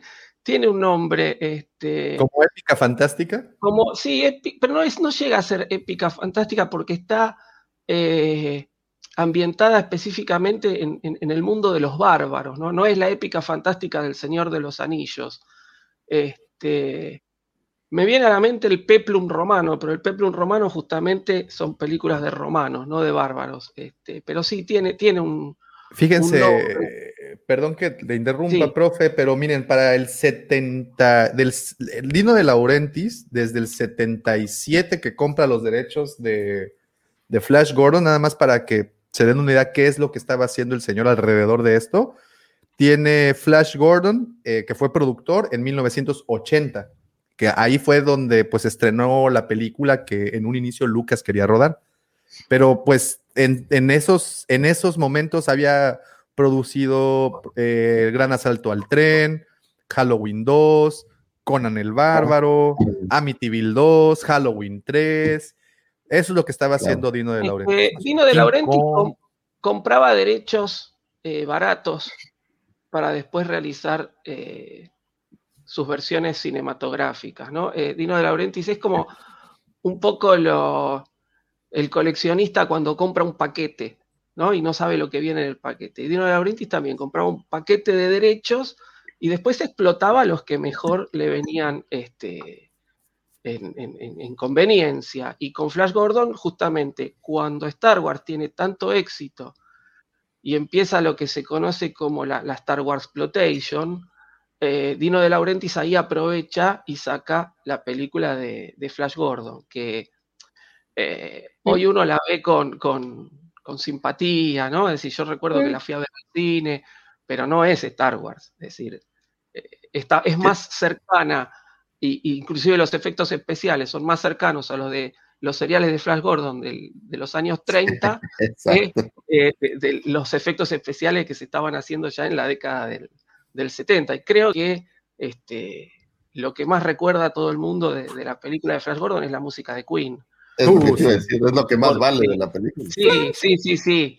Este, yo realmente la, la- la veo, la disfruto por, por una cuestión nostálgica, pero no podemos comparar la calidad, ¿no? Este, lo mismo pasa con Duna, ¿sí? Dino de Laurentiis tenía los, este, Derechos. tenía los derechos de Duna eh, y, y aprovechando toda esta movida galáctica, este, decide filmar la película. Que bueno, también toda la historia del guion de Duna es eh, terrible, ¿no? Es Y curiosamente, profe, perdón que te interrumpa. Sí. Perdón que te interrumpa. Curiosamente es eh, productor ejecutivo en Dunas, pero no aparece en los créditos como productor. Dino de Laurentiis. Este, ah, mira, no, esa no, no, no me acuerdo. pero sí, o sea, sí está, sí está, sí está en la Sí, producción, es el pero no aparece hecho, crédito. Eh, David Lynch, que es el David Lynch es un, es un director muy particular, ¿no? Este, los que han visto las historias de David Lynch, Duna eh, no se acerca para nada a lo que es su filmografía, pero David Lynch quería filmar eh, Terciopelo Azul, creo que era Terciopelo Azul, y no necesitaba fondos. Entonces Dino de Laurentiis le dice, bueno, vos me dirigís Duna y yo te produzco Terciopelo Azul. Este, y por- pero David Lynch es- al día de hoy eh, reniega de esa película, no, no, no es este, una de las películas que le haya gustado filmar. Este, y Duna también, ¿no? Hay un documental este, muy interesante que lo recomiendo que se llama eh, Jodorowsky's Dune. Sí, sí, sí, sí. este, Jodorowsky, que era un, un- bueno, es un artista, este, hoy es un psicomago, sí, es un, un artista chileno. Este, Jodorowsky quería filmar eh, Duna y, y hay un documental que es todo el proceso en el cual, este, ah, miren, Eso está muy bueno, ¿eh? Gracias, Fiebre. está muy Gracias. bueno. Hay que buscar eso. Eh, este, todo el proceso de, de- creación y, y lo que iba a ser el proyecto Duna, inclusive estaba Giger este, convocado para este proyecto, eh, y, y al final era tan costoso, tan costoso que no, no se llegó a hacer. Este, a Dino de Laurentiis no le convenía toda la, la- la- la, este, la- digamos, to- todo el concepto gigantesco que tenía, que tenía Jodorowsky, ¿no? Y bueno, terminaron haciendo algo más este, acorde a las producciones que él hacía. Pero bueno, Pero Duna que- es para otro que programa. finalmente se convirtió en un clásico como Flash Gordon, ¿no? O sea, Flash Sí, Gordon se me figura es ¿no? como, como ver las películas del Sam. Culto. Sí. Lo tienes, Sí, lo tienes que sí, ver con termina ese. siendo, termina Es siendo es- película de culto. De hecho, hay un, un montaje con, eh, con arte conceptual que termina de completar la, la película Duna de David Lynch, porque muchas cosas quedaron afuera. Este, y realmente el que ha leído la novela, yo siempre recomiendo, si vas a ver la película de David Lynch, primero lee la novela y después vas a disfrutar muchísimo de la película. Porque las cosas que representa la película que están en la novela están como un calco, están muy bien hechas, este, pero le faltan un montón de cosas en el medio que hacen que la película sea una serie de, de inconexiones, como que bueno, dijeron, tenemos esto, lo largamos y listo. Oigan, y un poquito así como que saliendo del, brincándonos rapidísimo y un paréntesis. ¿Esperan mucho de esta nueva versión de Dunas de Daniel Villeneuve? No está, pero Pepe sí. Yo también. Es que a mí me gusta mucho ese director. Me gustó mucho lo que No. hizo con las otras dos películas estas. Ah, Justamente, esta de Valeria, particularmente, particularmente no, no, no, no me gusta mucho cómo trabaja Villeneuve y no. No esperas eso tanto. A Ah, ver, sí. Yo siempre digo, ojalá que la película sea buena y entonces así me sorprende, ¿no? Pero realmente, este, yo Blade Runner 2049 la, la fui a ver al, al cine. Encima me equivoqué porque saqué la entrada de unos asientos especiales que estaban poniendo en ese momento que vibraban con la película y demás. Me salió carísimo. 4D. Claro, el, el famoso 4D.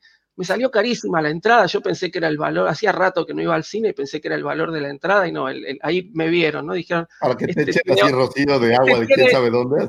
tiene pinta de no haber ido hace mucho al cine y me vendieron la entrada más cara. Este, realmente no, no, me, no me terminó atrayendo. Encima que la película mucho no, no me gustó porque no respeta un montón de cosas de, de la Blade Runner original. Eh, el tema de que el asiento se te mueva y te, te- te estén tirando humo y Las cosas así palomitas, sí, sí. no es lo mío tampoco, ¿no? A mí me gusta sentarme ver la película, este, y no, no, no, no la disfruté realmente. Y, y por eso, ojalá sí la vea, este, porque la voy a ver, y diga, qué buena película, cómo me sorprendió Villeneuve, y cambia mi, mi- Pero por eso, voy sin expectativas a verla, después si me sorprende, me gusta mucho más. Me Digo, gusta la ventaja método, que tienen en esta pues, es un avance tecnológico para, para visualmente hacerla Claro. muy atractiva. Creo que es el tema de las otras dos. Pero, Sí, claro, pues, claro, para- claro. por ejemplo, Valeria, pues el argumento es así medio bofo. Y a mí en lo personal Blade Runner se me hizo aburridísima. Lo siento. Roberto, incluso en su momento, me acuerdo que me comentaste que no te agradó mucho porque hasta hicieron un comparativo del tráiler de ciertas tomas con la, la original, ¿no? Y, y que no te agradó mucho que fueran tomas así idénticas, ¿no?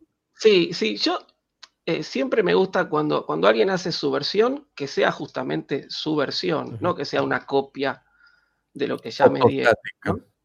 Eso es un poco lo que pasa con, con psicosis, ¿no? Este, sí. Que eso está hecho, está hecho a propósito. Es decir, cuando creo que el director de psicosis fue Gus Van Sant, el de la, de la nueva. ¿El de la nueva? Sí, creo que De era John Gus Van Sant. Boyd y esta. Este, que hizo toma a toma un calco de lo que había hecho Hitchcock y, y fue como un manifiesto del, del tipo de decir, hay películas que no deben hacerse remakes, entonces la hago exactamente igual para que vean que no va a funcionar de la misma manera.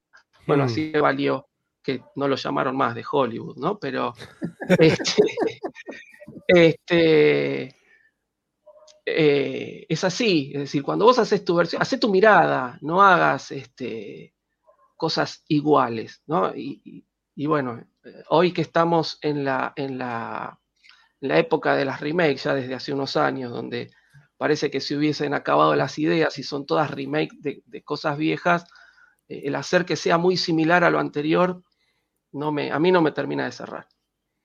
Eh, aquí tenemos algo muy interesante que nos comenta Bernardo, Bernardo, perdón. Mungarro dice, es que me lo puso en dos partes, entonces por eso se los pongo. Eh, dice, Jodorowsky tenía planeado hacer Dunas, pero por... ¿Dónde quedó el otro? Eh, yo dudo que Dune... Ah, pero ya no me los terminaste de contar, este, Bernardo, pensé que era la parte otra, el comentario, pero bueno, yo dudo que Dune estrene por como Lynch para hacer las nuevas de Conan. Ok. Y por, nomás por no dejar, era Darío Argento el que tú decías. Darío Argento, gracias. Y su hija, ¿verdad? Es la. Ah, sí, la- Argento, sí. y disculpen por, por- por mezclar este. Y bueno, y aquí tienen una conversación muy interesante el buen Alfredo. Dice: Yo no le confiaría ningún proyecto a Jodorowsky. Está medio desequilibrado el men. Dios me perdone, pero preferiría incluso a Ryan Johnson. No me causa eh, gracia tu comentario, Alfredo. y por eso te- ahí te va el final ahora sí de, de- de- del libro. Perdón, perdón. Sí, se ve. yo la esa. verdad no he visto Así jamás se- nada. Jodorowsky yo pensé que escribía, eh, pero ¿tiene también películas adicional o es eh, la película? Sí, una tiene, idea? tiene, no, tiene unas cuantas películas hechas. Eh, la película más emblemática de, Jodorowsky es El Topo, que es un western, este, abrió como una categoría nueva dentro del western porque hay muy pocas, este, hay, muy pocas películas de ese estilo, pero es como eh, le dicen el western iniciático, ¿no? Este, y es muy particular, tiene una visión muy particular Jodorowsky justamente. Este, y se hizo famosa esta película porque John Lennon en algún momento dijo que era su película preferida. Este, y ahí todo el mundo salió a querer verla y por eso se hizo tan famosa la película del topo, que creo que están, creo que las películas de Jodorowsky, él en algún momento las liberó para ponerlas en YouTube, este, y creo que se puede ver en YouTube, por lo menos las primeras películas de Jodorowsky.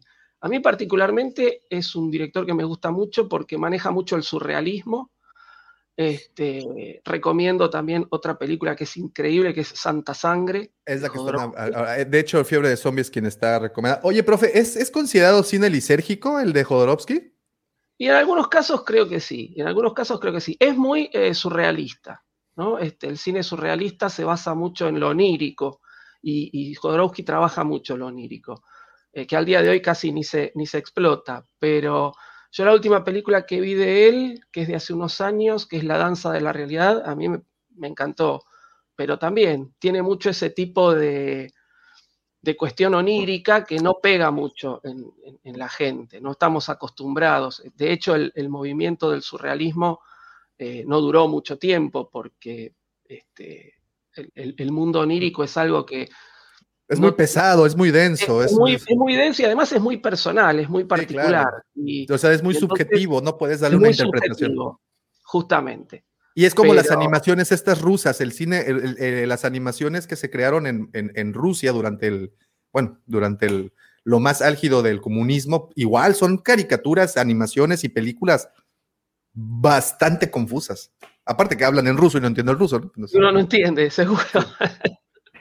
Tal vez Pero- por ahí es la confusión. Eh, Creo, creo que por ahí empezaría, ¿no? Ya ves que Laika pues, le hablaban en inglés y se murió allá arriba. Entonces, push the red button, Laika, y Laika hablaba ruso, no inglés. Y era daltónica. y, y era azul. Pinche Laika nada más no pudo. Oye, ese es el tema con estas películas que son difíciles a veces, como Flash Gordon, que es tan mala que se vuelve de culto, que se vuelve una película que, que la gente aprecia por lo... Pues, te digo, me recuerdan mucho a las películas del Santo, que se vuelven como un poco de culto, son tan mal hechas. Una pregunta, Que hasta ¿ustedes- parece que es adrede, ¿no? ¿Ustedes creen que la trilogía original sea una película de culto? Mm, Hay un culto Claro, alrededor de ella. Yo creo que claro, sí. Claro, sí. Yo creo que sí, que ya ha alcanzado la, la categoría de culto Porque, hace años.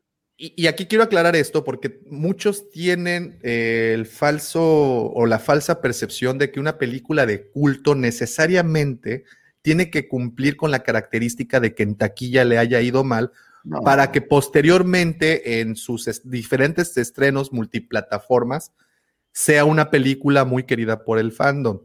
Pero yo creo que una película de culto, como su nombre lo dice, es cuando hay un culto alrededor de, de- de una obra. En este caso, Star Wars, pues es- hay todo, bueno, pues aquí estamos, Seguro. rindiéndole seguro. culto. ¿no? No, mira, yo, yo no creo que tenga que ver la taquilla, tiene que ver esta sensación del, del fandom, de cercanía con la, con la película y, y, pues que al paso del tiempo, porque el ser de culto creo que tiene que ver también con el tiempo. Al paso del tiempo la gente la va adoptando, a veces son tan malas que, que el culto se genera porque adoptas la película y dices, puta, es tan terrible, es como ver machete, ¿no? Es terrible.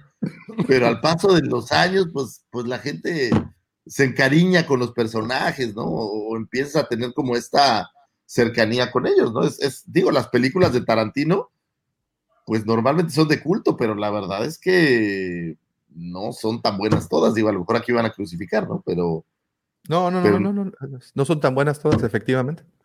La última buena fue Pulp Fiction. es cierto, no es cierto, no es cierto, es cierto, es broma, es broma. No vayan a tirar piedras porque sé que Tarantino es así como su vaca sagrada. Este, Perros de reserva, por ejemplo, está chida. no, Pe- Perros de Reserva es una luego ves magnífica cosa. Dusk Till Down, pues es una madre, ¿no? Bueno, pero pues es que, Salvo Pues es- Salma Hayek, pues es que es ese de Robert Rodríguez. pero la, la produce Tarantino, ¿no? Ah, ah, bueno, pero pues Sí, tiene sí. Salma Hayek con una víbora. Salma Hayek. Es Ya, lo mejor ya. que tiene esa película. Yo, eh, pues es que Salma Hayek es de culto. Sí, claro. Y también tiene un megaculto. Perdón. Nos van a tumbar esto.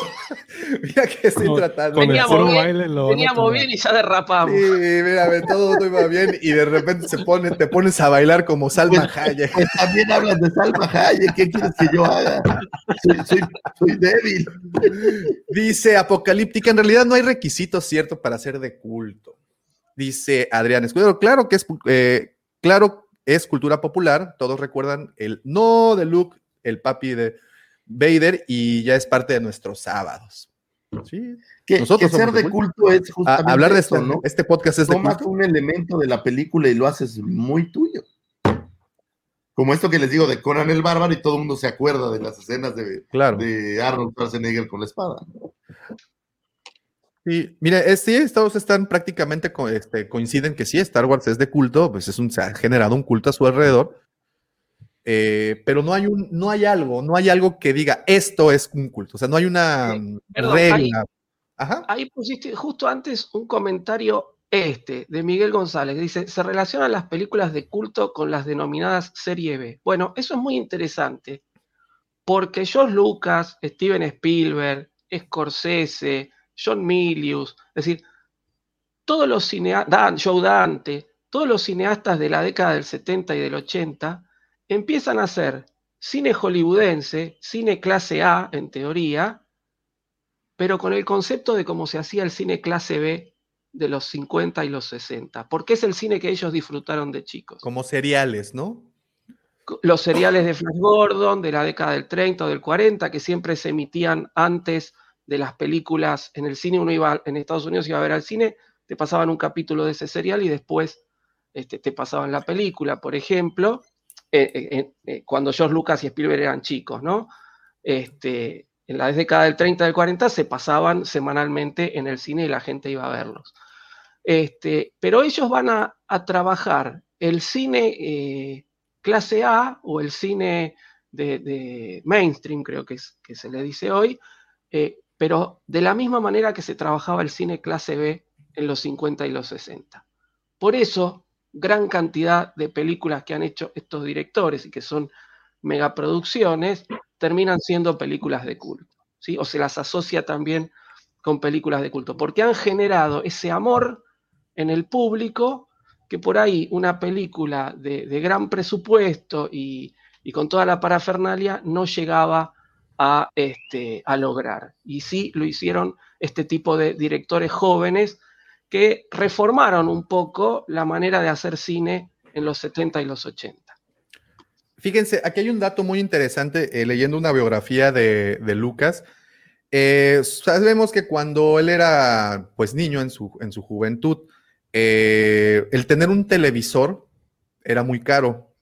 Justo estoy viendo una serie, se las recomiendo muchísimo, se llama Mad Men, está en Prime, y es de estos eh, publicistas de los 50, 60. Es una barbaridad de serie, muy, muy recomendable. Y, bueno, eh, justo platican del que el tener un aparato de televisión en casa era algo muy caro. La familia de Lucas justamente tenía uno de estos aparatos y, y Lucas los sábados por la tarde invitaba a todos los niñitos de, bueno, de hecho el papá de George Lucas invitaba a todos los niñitos de alrededor de la cuadra para que se sentaran a ver juntos estos seriales. Y uno de los que pasaban principalmente era precisamente ese Flash Gordon. Y de ahí aparece toda, to, toda esa, pues, inspiración para Lucas, ¿no? Y, esto eran los seriales de sci-fi, perdón, las películas de sci-fi de los 60, 50 de serie B, que, que la verdad a, mí me gustan muchísimo. Y, si tienen oportunidad aquí en YouTube, Hay muchísimas de esas películas gratuitas. Eh, ustedes simplemente pongan sci-fi, classic sci-fi y les van a aparecer montones de películas. Entre ellas, eh, una película muy interesante que también aquí está en YouTube, que se llama It Terror from Beyond Space o, eh, el terror más allá del espacio, una película de los 50 en donde que se basaron para hacer Alien. Entonces, hay muchas cosas, hay muchos tesoros en esas películas. Yo se las recomiendo y, lo más increíble de todo es que están en YouTube gratis. Así es que a consumir cine de clase B, que está gratuito, caray. No, y hay, hay cintas, digo, eh, a mí me pasa algo con el blanco y negro, lo acepto, me cuesta trabajo, pero hay unas cintas maravillosas. O sea, la verdad es que, eh, y creo, digo, y solo es mi impresión, que se van perdiendo, ¿no? O sea, estas cintas de, culto de clase B, pues poco a poco van dejando de ser lo que eran y empiezan a ser reemplazadas por cultos más, más modernos. Lo cual Comentario, es- co- comentario de la mañana y de la semana. Tomen tu like porque mi corazón ya lo tienen al aire. En serio, a ver, no tengo, no, no- no tengo- no te puedo mandar nada, no tengo nada aquí a la mano. Señor Lucifagor, corazones, guacandazos forever. Guampa señal. Guampa señal. Y si nos mandas dinero, pues bueno, el señor Lucifagor baila. Ya bailé, como, como Es cierto, este, es cierto, es cierto. Para, pa- para todos, para todos los que no vieron ese momento, los invito, incluso a las personas que nos escuchan desde el podcast, brínquense a YouTube y busquen el momento en donde el señor Lucifagor nos da sus mejores pasos de Salma Por ahí de, de- de Oye, las dos horas, más o menos. Dígame, ¿Pudiste escuchar el de. empecé a escucharlo anoche, regularmente les cuento, les cuento cu- cómo, cómo funcionan mis, mis noches. Para poder dormir me pongo a escuchar podcast porque, y lo empecé a escuchar y me quedé dormido como al minuto 5, pero hoy, hoy prometo escucharlo, pero si nos puedes dar un adelanto, un podcast muy recomendable, también está en inglés, eh, Rebel Force Radio, lo encuentran en cualquier distribuidor, distribuidor de, de podcast. Y estas dos cuates, estas dos personas, pues también como que tienen pacto con el diablo o algo así, porque les luego les llegan cosas muy buenas, ¿eh? información, y supongo que algo, algo, algo por el estilo, pero si nos puedes contar, Checo, la premisa, estaría Tuvieron como, como invitado a Eric Walker, que es el actor que la hizo de Mace en la película de los Ewoks. Oh. De hecho, ellos se refieren a, a él como The Original Mace, por, por aquello de, de Mace Windu y Mace. Este, y ahorita que mencionaban lo de las películas de culto, es- estuvo muy interesante la, la entrevista porque dice, y, y haciendo yo memoria, yo la película de los Ewoks, la primera, la vi en el cine, pero esa película en Estados Unidos no llegó a la pantalla grande, era película de televisión. ABC. Entonces, él, él comenta que la película de los Ewoks es, es muy popular en Europa, porque en Europa sí la pasaban en el cine, entonces que a él lo, invi- lo invitan a convenciones, pero casi siempre es allá en Europa, ¿no? Entonces que, que, que, pues no sé si, si llega a ese nivel de película de culto, pero, pero se me hizo interesante de que fuera de Estados Unidos la película de los Ewoks es muy querida, ¿no? Entonces, eh, es- está muy interesante esa entrevista, si la pueden ver, este, si la pueden escuchar, perdón, este, no, no se la pierdan, ¿no? Porque pues es, es alguien que vivió ahí la película de los Ewoks y, y a diferencia de la protagonista, eh, también menciona eso, la protagonista tenía cuatro años cuando hizo la película y no se acuerda de nada. Entonces, que eh, incluso menciona que los invitaron a convenciones, fueron los dos, pero ella la pasó muy mal porque le preguntaban y le preguntaban y ella tenía cuatro años, no se acuerda de nada. Entonces, eh, este actor pues tenía sus 12, 13 años y tiene más, más presente todo lo que vivió en ese proceso. Pero, pero sobre todo eso, lo de que, que en Europa y, en, y en, en general en el extranjero es una película muy querida la de los Ewoks. Entonces, se me hizo interesante ahorita que mencionaron lo de las películas de culto. Sí, y- y- Curiosamente, en, en Estados Unidos, yo, yo estoy acuerdo contigo, no es tan popular. Eh, digo, son películas de televisión, de estas caseras del pal sábado, ¿no? Entonces, no suelen tener el mismo punch que las, que las demás. No, y fíjate que en, en Estados Unidos tienen una forma muy particular de vivir las películas de culto, algo que también sí es de admirarse del fandom de allá. Es, por ejemplo, está esta película que se llama Rocky Horror's Little Shop, ¿no? ¿Cómo se llama? Rocky El Horror Rocky Show. Horror Show. Sí, y que, y que ustedes horror, saben que es esta película es una de las de los más grandes cultos que existen en Estados Unidos y es que cada Halloween, para que vean qué tan grande es, en muchas ciudades en los Estados Unidos exhiben esa película a la medianoche y la gente va disfrazada por lo general de transvestis a ver esa película. Entonces es, es muy interesante cómo viven en diferentes partes este tipo de, Bueno, de, Tim de Curry, historias, ¿no? excelente. No, bueno, ahí es una, una barbaridad de, de, de, ¿cómo se dice? De actores. Es- es- Pero dice qué tan popular sería que Timbiriche hizo una canción. El baile, el baile del sapo, y no voy a seguir cantando porque en una de esas nos tumban otra vez. Star Wars es religión tipo catolicismo, no un pequeño culto. Esa es otra cosa muy interesante, ¿eh? Ese es algo muy, muy interesante. Porque un culto, pues en la palabra culto lo defines como pues un grupo pequeño de gente, ¿no? Que sigue algo. Y Star Wars, pues ya es mucho más grande que eso, ¿no? Que ve- velo de esta forma, güey. Es, es algo con lo que tú vives todos los días. O sea, es, es parte integral de tu vida, del día a día. Digo, al, al menos estoy seguro que los que estamos aquí es muy común. No hay un solo día de tu vida que Star Wars no participe de alguna manera. No, no, no, no, no. Y es, justamente ahí es donde se vuelve un, un culto, donde se vuelve parte integral de tu existencia. No hay un día que no uses una frase o no hay un día que no recuerdes algo, que vea- o sea, de- todo el tiempo estás ahí. A los Como que todavía usamos agenda, mira. No, no, no, no, te digo, o sea, está, está presente en, toda, en, en todas partes, ¿no? Y eso es el que se, que, se, que se le rinde. Fíjate, Checo, que justamente que platicas de la entrevista a este señor Mace, con estos eh, de Rebel Force Radio, yo les recomiendo mucho que vayan aquí en YouTube al canal de Star Wars Theory. Este cuate también está todo el tiempo lanzando cosas muy interesantes y tienen una entrevista de hace una semana con precisamente el escritor de la novelización del episodio 4. Entonces está, así es, está muy interesante esa, esa entrevista, échenle un ojito. Este, creo que vale muy, muy bien la pena, pues, saber de dónde vienen muchas de estas ideas, porque pues este tipo se reunió en algún punto con Lucas y pues se plantearon ahí ideas que luego se, se, se modificaron, pero pues está, está muy, muy interesante.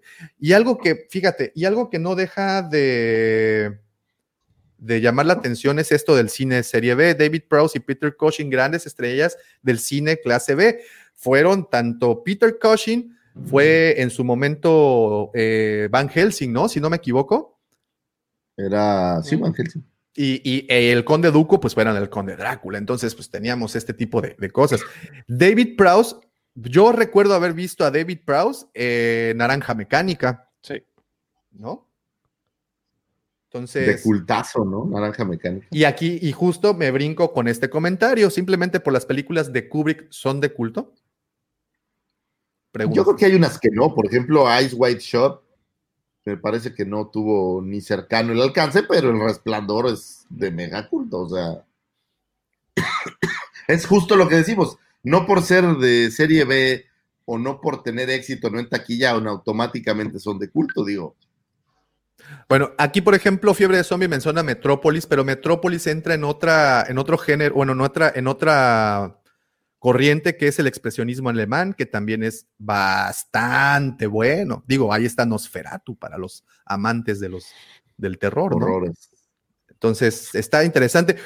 Pero creo que aquí, o lo que nos gustaría quedarnos eh, de la conversación es precisamente todo, todo lo que, las inspiraciones que usó Lucas para generar un guion, el cual estábamos viendo al principio, todo lo que pasó, todo lo que absorbió, toda su cultura. Estamos hablando de que Lucas, antes de creerse, o antes de querer ser, de quererse dedicar al cine, quería ser corredor de autos.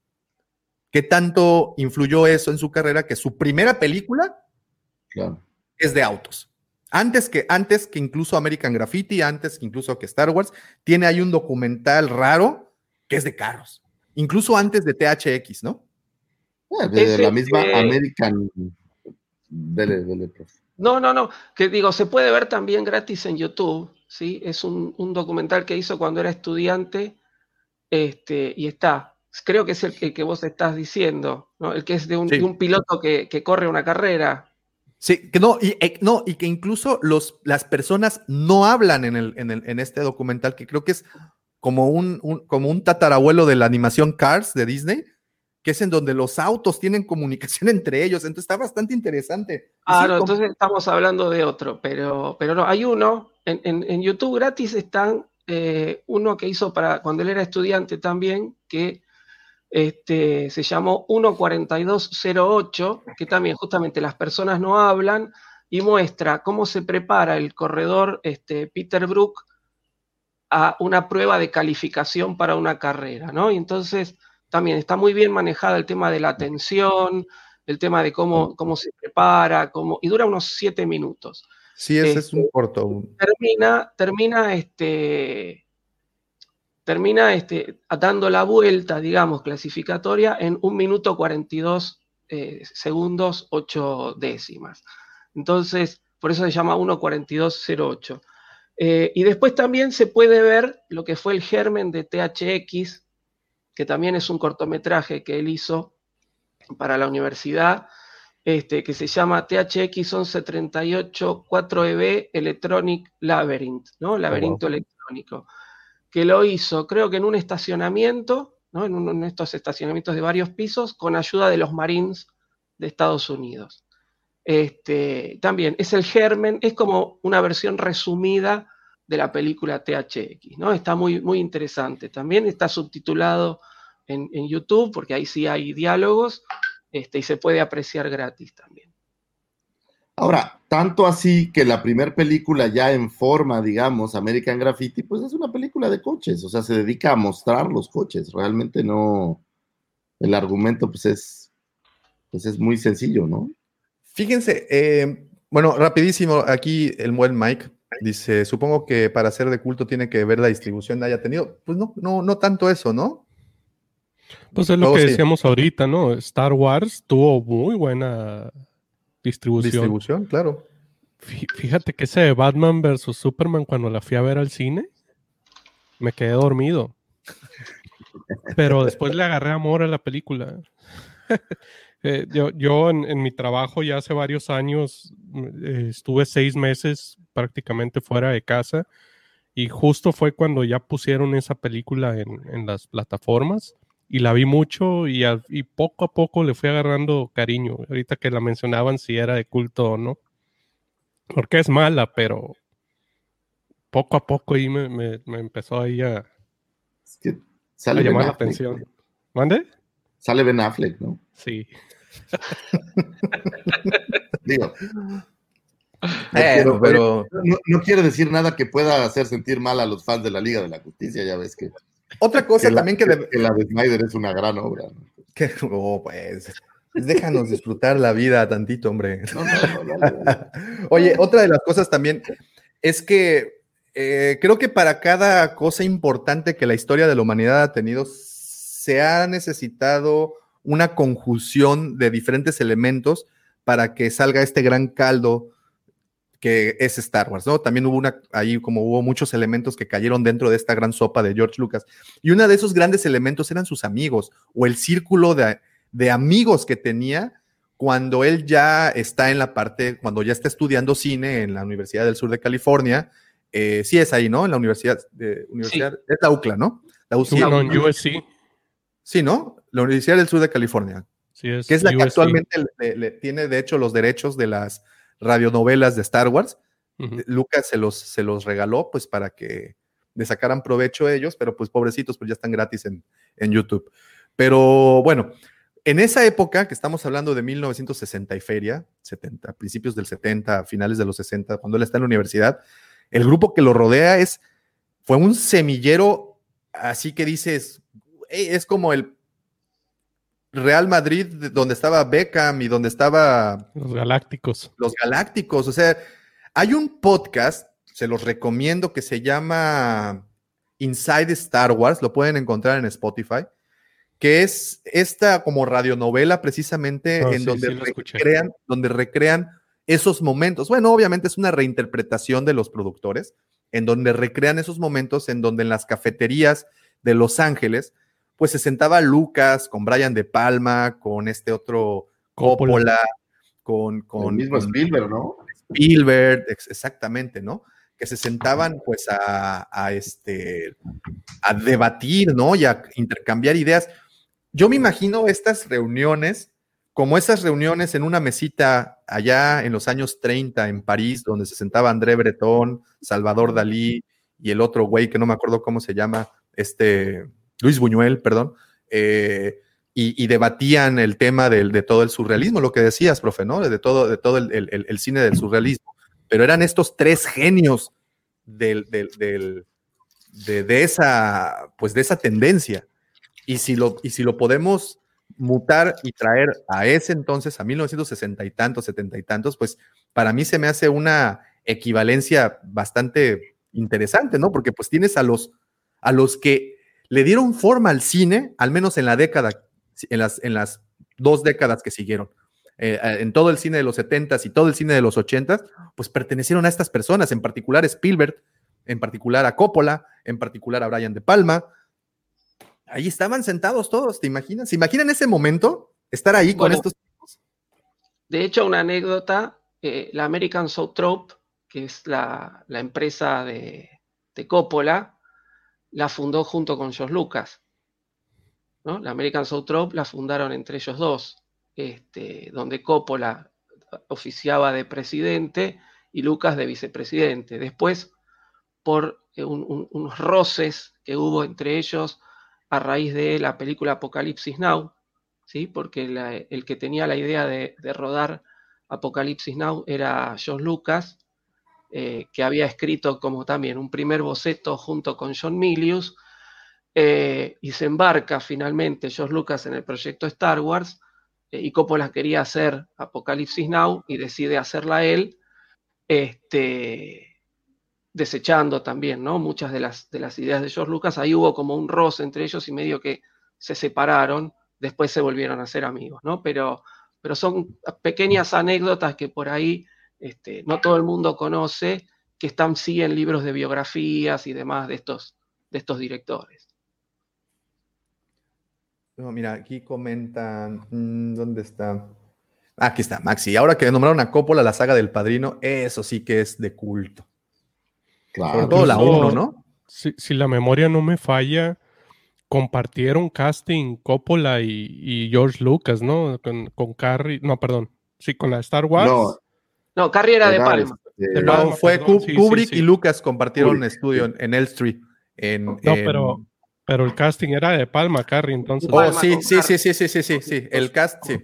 Como De los hecho- dos necesitaban personajes de cierta edad, pues este George Lucas aprovechó y le dijo, oye, pues los pásame mi- el mismo, el mismo, los mismos que hicieron las pruebas para Carrie, también pasaron ahí con George Lucas, ¿no? Entonces, Pues es que, hecho, es Carrie que, Fisher me parece que iba por el, por el puesto de Carrie o alguna cosa así. y la de Carrie iba por la de Leia. Por la de Leia, sí. Eso, eso está bastante interesante, ¿no? Entonces, y, perdón, en un poco más adelante, en Londres, Kubrick y Lucas compartieron set. ¿Y qué tanto compartieron set? Estaban, si no me equivoco, fue la del Resplandor, ¿no? La que El estaban Resplandor, se quemó el filmando. set del Resplandor y... que se quemó el set. Y le dijeron, oye, no seas gacho, ¿me prestas tantito Tatooine para terminar? Y pues le, prestaron la cantina de Moss Eisley a Kubrick para terminar del resplandor. Pero está, yo creo que podríamos continuar por horas y horas respecto a las diferentes anécdotas que aparecieron. Por ejemplo, hace un tiempo leí la novelización del episodio 1 y en esta novelización explican, y esa es otra de esas anécdotas, ¿no? ¿Por qué C3PO se llama así? Digo, nunca lo habían explicado antes. Esta novela, pues obviamente ya tiene 20 21 años, 22, 21 años. Eh, y recientemente sacaron una nota en, alguna página en donde decía, ya saben, estos clickbites gigantes, por fin se revela el la razón del nombre de Tripio. Cuando esto lo habían sacado hace 22 años, en la novela precisamente, en donde dicen que Anakin le pone esas iniciales porque es tres personas, porque era solamente su mamá y era él. Y Tripio fue la tercera persona, por eso es Tripio, people.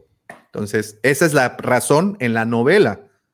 Y bueno, ya obviamente ahorita la tienen, la tiene- es es una nota que está circulando, ¿no? Pero esto nada más lo puse como ejemplo para que puedan ver todo el vasto anecdotario que podría salir de cualquiera de estas películas. Porque como lo hemos dicho y, recordarás, Lucifagor, que cuando hicimos el anecdotario, bueno, los hemos hecho, decíamos, ¿cómo no tener un cúmulo de historias curiosas, anécdotas, cuando lo que estás produciendo es la primera vez que se estaba haciendo en la historia? Y cuando entonces tuviste que encontrar una bola de soluciones que evidentemente en el cine jamás se habían utilizado antes. Oye, y, es justo lo que creo que, perdón, pero es que tengo a mi asistente aquí. Es justo lo que creo que decía el, el profe, y es algo que yo no entiendo, esta nueva ola de hacer todo un remake, teniendo tanta tecnología novedosa y pudiendo hacer historias maravillosas, estamos volteando a las obras de estos grandes cineastas para volverlas a hacer de tan buenas que eran, aún sin la misma tecnología, ¿no? El caso de Dunas. Vamos a volverla a hacer con más tecnología, más bonita, vamos seguramente a chainear un poco el argumento. Así de buenos eran estos, es- este grupo de amigos, digamos. Y sobre todo la, la camada, la época, o sea, todas estas películas setenteras y ochenteras que, que ahora empezamos a volver a ver, eh, creo que hablaba de una imaginación más grande que la que hoy se tiene. Y no sé por qué pasa eso. No sé si, si el tener todo a disposición nos corte la imaginación, pero creo que en aquel entonces tenían soluciones distintas, porque no todo era CGI, tenías que solucionarlo como pudieras, y tenías muchísimas historias novedosas. Y hoy teniendo más gente haciendo cine, teniendo estas interminables eh, capacidades de, de recrear visualmente lo que quieras, seguimos haciendo Rápido y Furioso 9.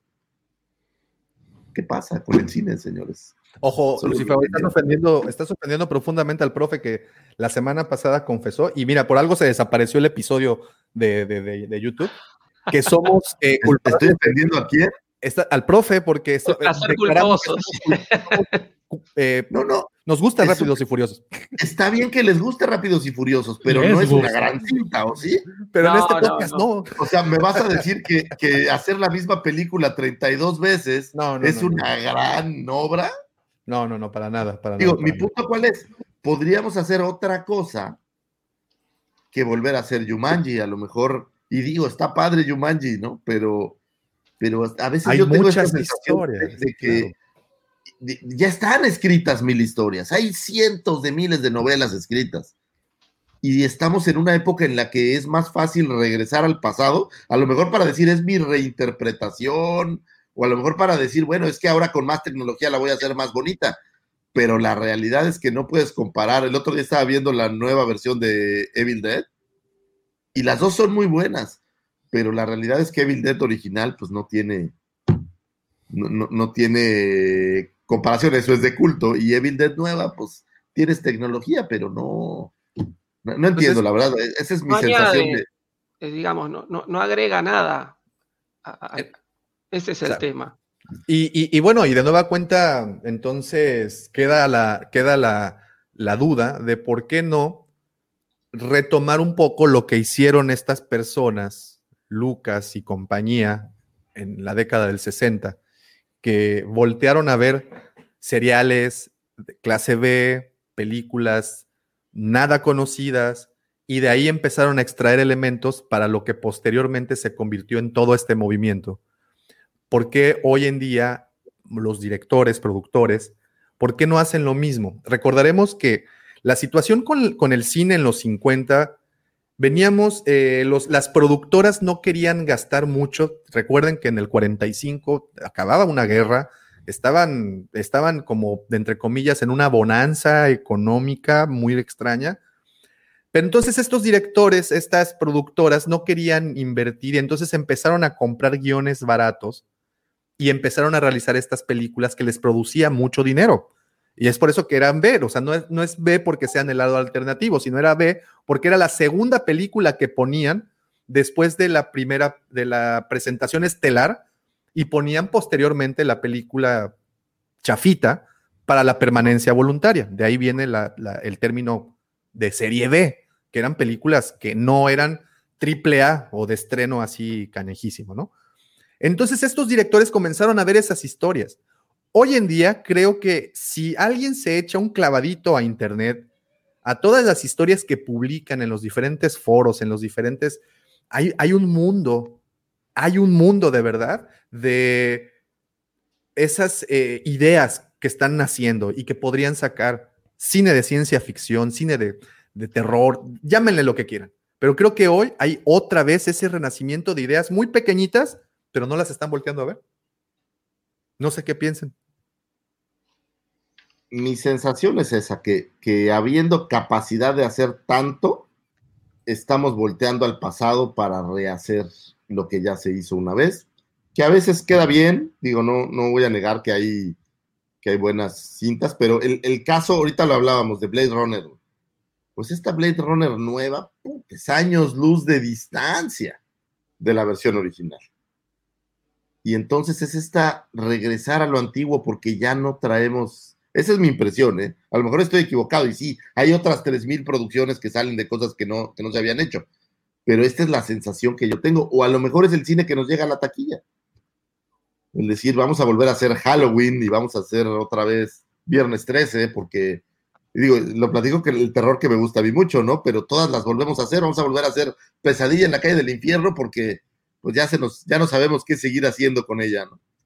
Entonces. Yo creo que, que el fenómeno también eh, influye en la manera en que hemos cambiado eh, de ver las cosas, ¿no? Eh, a ver, no sé si me, si me, expresé bien, que hemos cambiado nuestra manera de ver el cine o de ver la, eh, las historias audiovisuales, ¿no? Todo con el tema de las plataformas de streaming, por ejemplo, y las series, ¿no? Yo el otro día veía un, un stand-up de un, de un, cómico argentino que era muy, me, me, quedó algo que era muy gracioso, que decía, no vemos una película de dos horas porque dura mucho, pero nos pasamos un fin de semana entero viendo 10 capítulos de una hora de una serie, ¿no? Entonces, este, y, yo creo que es eso un poco, ¿no? Hemos cambiado la manera en, ver las cosas y tal vez sí, estas historias nuevas o estas historias que nos sorprenden se está haciendo el el, el, nuevamente el episodio seriado, donde se puede trabajar mucho más la historia, porque la película, las dos horas, dos horas y media, tres horas que pueda durar una película, si, nunca va a terminar de completar una historia. Eh, y eso ha, influido también, ¿no? Y más ahora todo el tema de estos dos años de pandemia, ¿no? Que van, vamos ya para, para los dos años. Este, donde mucha gente se ha recluido en sus hogares y tiene que estar este, mirándola desde su pantalla de, su hogar. ¿no? Ya el, ir al cine ya no es algo tan este, usual como era antes. Eh, y tal vez eso, ese fenómeno está influyendo justamente en que si vamos a hacer una película para cine, para que la vaya a ver no toda la gente que iba antes, este, bueno, hagamos cosas que sabemos que funcionan, démosle una lavadita de cara. Supongo que debe venir también por ese lado, ¿no? El cochino dinero. Dinero, dinero, dinero. No deja, a ver, para la, a nosotros nos gusta por, por una cuestión este, de, de, de, de, emocional, pero para las compañías no deja de ser dinero. ¿sí? Star Wars para Disney no deja de ser dinero, si no, no la hubiera comprado. Totalmente de acuerdo. Oye, estaba pensando, porque estábamos viendo ir al cine mi señora y yo, güey, y en México se hace la misma película tres mil veces, que es esta comedia romántica que siguen haciendo desde Sexo, Pudor y Lágrimas, casi, casi, y la repiten una y otra, y la fórmula es exactita la misma, o sea, no le cambian nada, y vuelven a hacer una película, y vuelven a hacer una película. Estoy tan sorprendido de que lo único que produce el cine mexicano, al menos lo que llega a taquilla, es eso. Pues y la gente va y lo llena, pues porque sale el actor galán de moda. O... No, oye, oye sale en Godzilla. Sí, y, y, bueno, y qué bueno que tocas ese tema, porque fíjate lo que dice Apocalíptica, y tiene mucha razón, y lo voy a, y lo voy a enlazar con otro comentario más arriba. Yo no sé por qué no invierten más plata en, eh, por qué invierten más plata en CGI y no en guionistas. Esa es una excelente, excelente observación, y la complemento con esto. Con el presupuesto de Godzilla vs. King Kong se hicieron El Imperio Contraataca y The New Hope.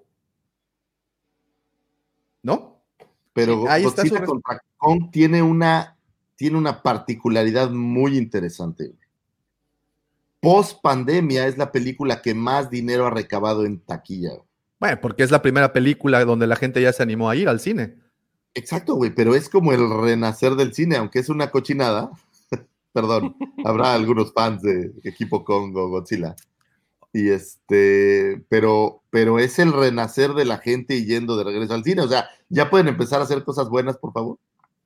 Y no dejarnos a merced de la Mujer Maravilla. No vamos a echar hate, pero te dan una historia hecha y terminas enredando con la historia caso Johnson y ya. Bueno, ok, no voy a leer eso. Eh, no es cierto. El comentario. No es cierto, Rockman, no es cierto, ya sabes, el, el- el ardilla de mi persona. Mauricio, hola amigos, un gusto verlos desde Chile. Un saludo hasta Chile. Saludos, saludos. Oigan amigos, pues antes de despedirnos, por favor, regálenos, déjenos su like si aún no lo han hecho. Recuerden que esos likes son muy importantes para nosotros porque nos ayudan a llegar a más partes y esparcir mejor la palabra de Star Wars a otros rincones de esta galaxia. The circle is now complete. When I left you, I was but the learner. Now I am the master.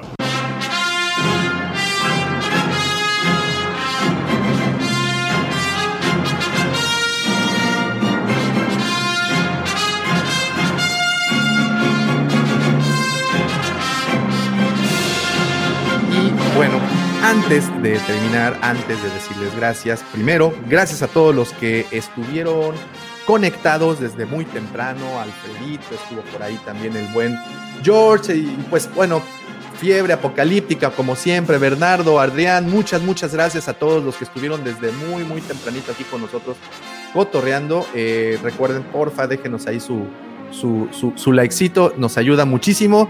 Mándalo express, saludos, tarde pero sin sueño. Deje sorbeteo el café. Pues sí, ay, qué rico el café. Salucita para todos los que tengan café en mano. Muchísimas gracias por haberle, por, por haberle puesto play. Muchísimas, muchísimas gracias por haber escuchado este episodio, el 117 de Hablando de Star Wars. Recuerden, de nueva cuenta, nos pueden encontrar en nuestras diferentes eh, redes sociales, en particular en Twitter. Al señor lo encuentran como arroba sasearch, se escribe S-A-S-E-R-G-E. E. Al señor lo encuentran como arroba lucifagor. Al profe lo encuentran como arroba Roberto Giufre, Giufre con G, dos Fs y un 2 al final, arroba Roberto Giufre 2 y al su servidor como arroba Davomático. Señores, muchísimas, muchísimas gracias por esta hermosa plática. Muchísimas gracias a todos los que se conectaron. Checo, profe, Lucifagor, muchísimas, muchísimas gracias. Recuerden, toda la semana tenemos contenido. Recuerden, toda la semana tenemos videos aquí en YouTube, artículos en el blog, podcast en Spotify. ¿Qué más? ¿Qué más? Les estamos brindando Star Wars para que tengan TikTok. toda la semana, señores. TikToks a la, a la moda de TikTok. Oigan, y, y yo les quiero, quiero decir también. algo. Este, esto es en nombre de todos los bailarines de Salma Hayek del mundo. Eh, ante la necedad, ante la arbitrariedad, ante esta cerrazón que se encuentra a veces en el mundo de los podcasts, quiero hacer un llamado a todos ustedes para decirle al señor Davomático que de ninguna manera estoy dispuesto a cerrar el programa con un adiós. Entonces, por eso les voy a decir que Espérate, es que- escritores godines o donde sea que nos escuchen sin la mente siniestra, ya popularizado, siempre invitado, nunca igualado, sin del amor, mandaloriano del corazón, Justin Bieber de la 139, Chayán de la Riviera Maya, aquel por quien doblaron las campanas de Carlos, el imitador yucateco de dulce. Señor Davomático, gracias muchachos, gracias mi querido profe, gracias mi search, gracias al Muchas Pepe que se quedó por ahí perdido, le mandamos un abrazo. Gracias Davomático por existir, gracias a todos los que ven este podcast, gracias a todos, a mi mujer, a todos, los amamos. Gracias a Salma Hayek por existir. Salma, Y no se olviden. un- te mandamos Salma. Salma. Salma, desde aquí te mandamos todo, todo, todo nuestro amor. Este, y, y no, no, no, déjenme, les- pues, estoy trabajando sobre una nueva dinámica para la presentación. No crean, nada más que me, me- la creatividad no ha llegado así como que No sirvo para para, que digas, nada "Oh, para, que wow". para decir eso y me cortas la magia. Es el único momento de felicidad que tengo. Y ya no me dejas ni decirlo. Eh, En toda la semana solo estoy esperando para decir eso, hasta me emociono. De la fuerza, los acompañe, señores. vamos hasta atrás. pronto. Muchas gracias, señores. Vemos gracias.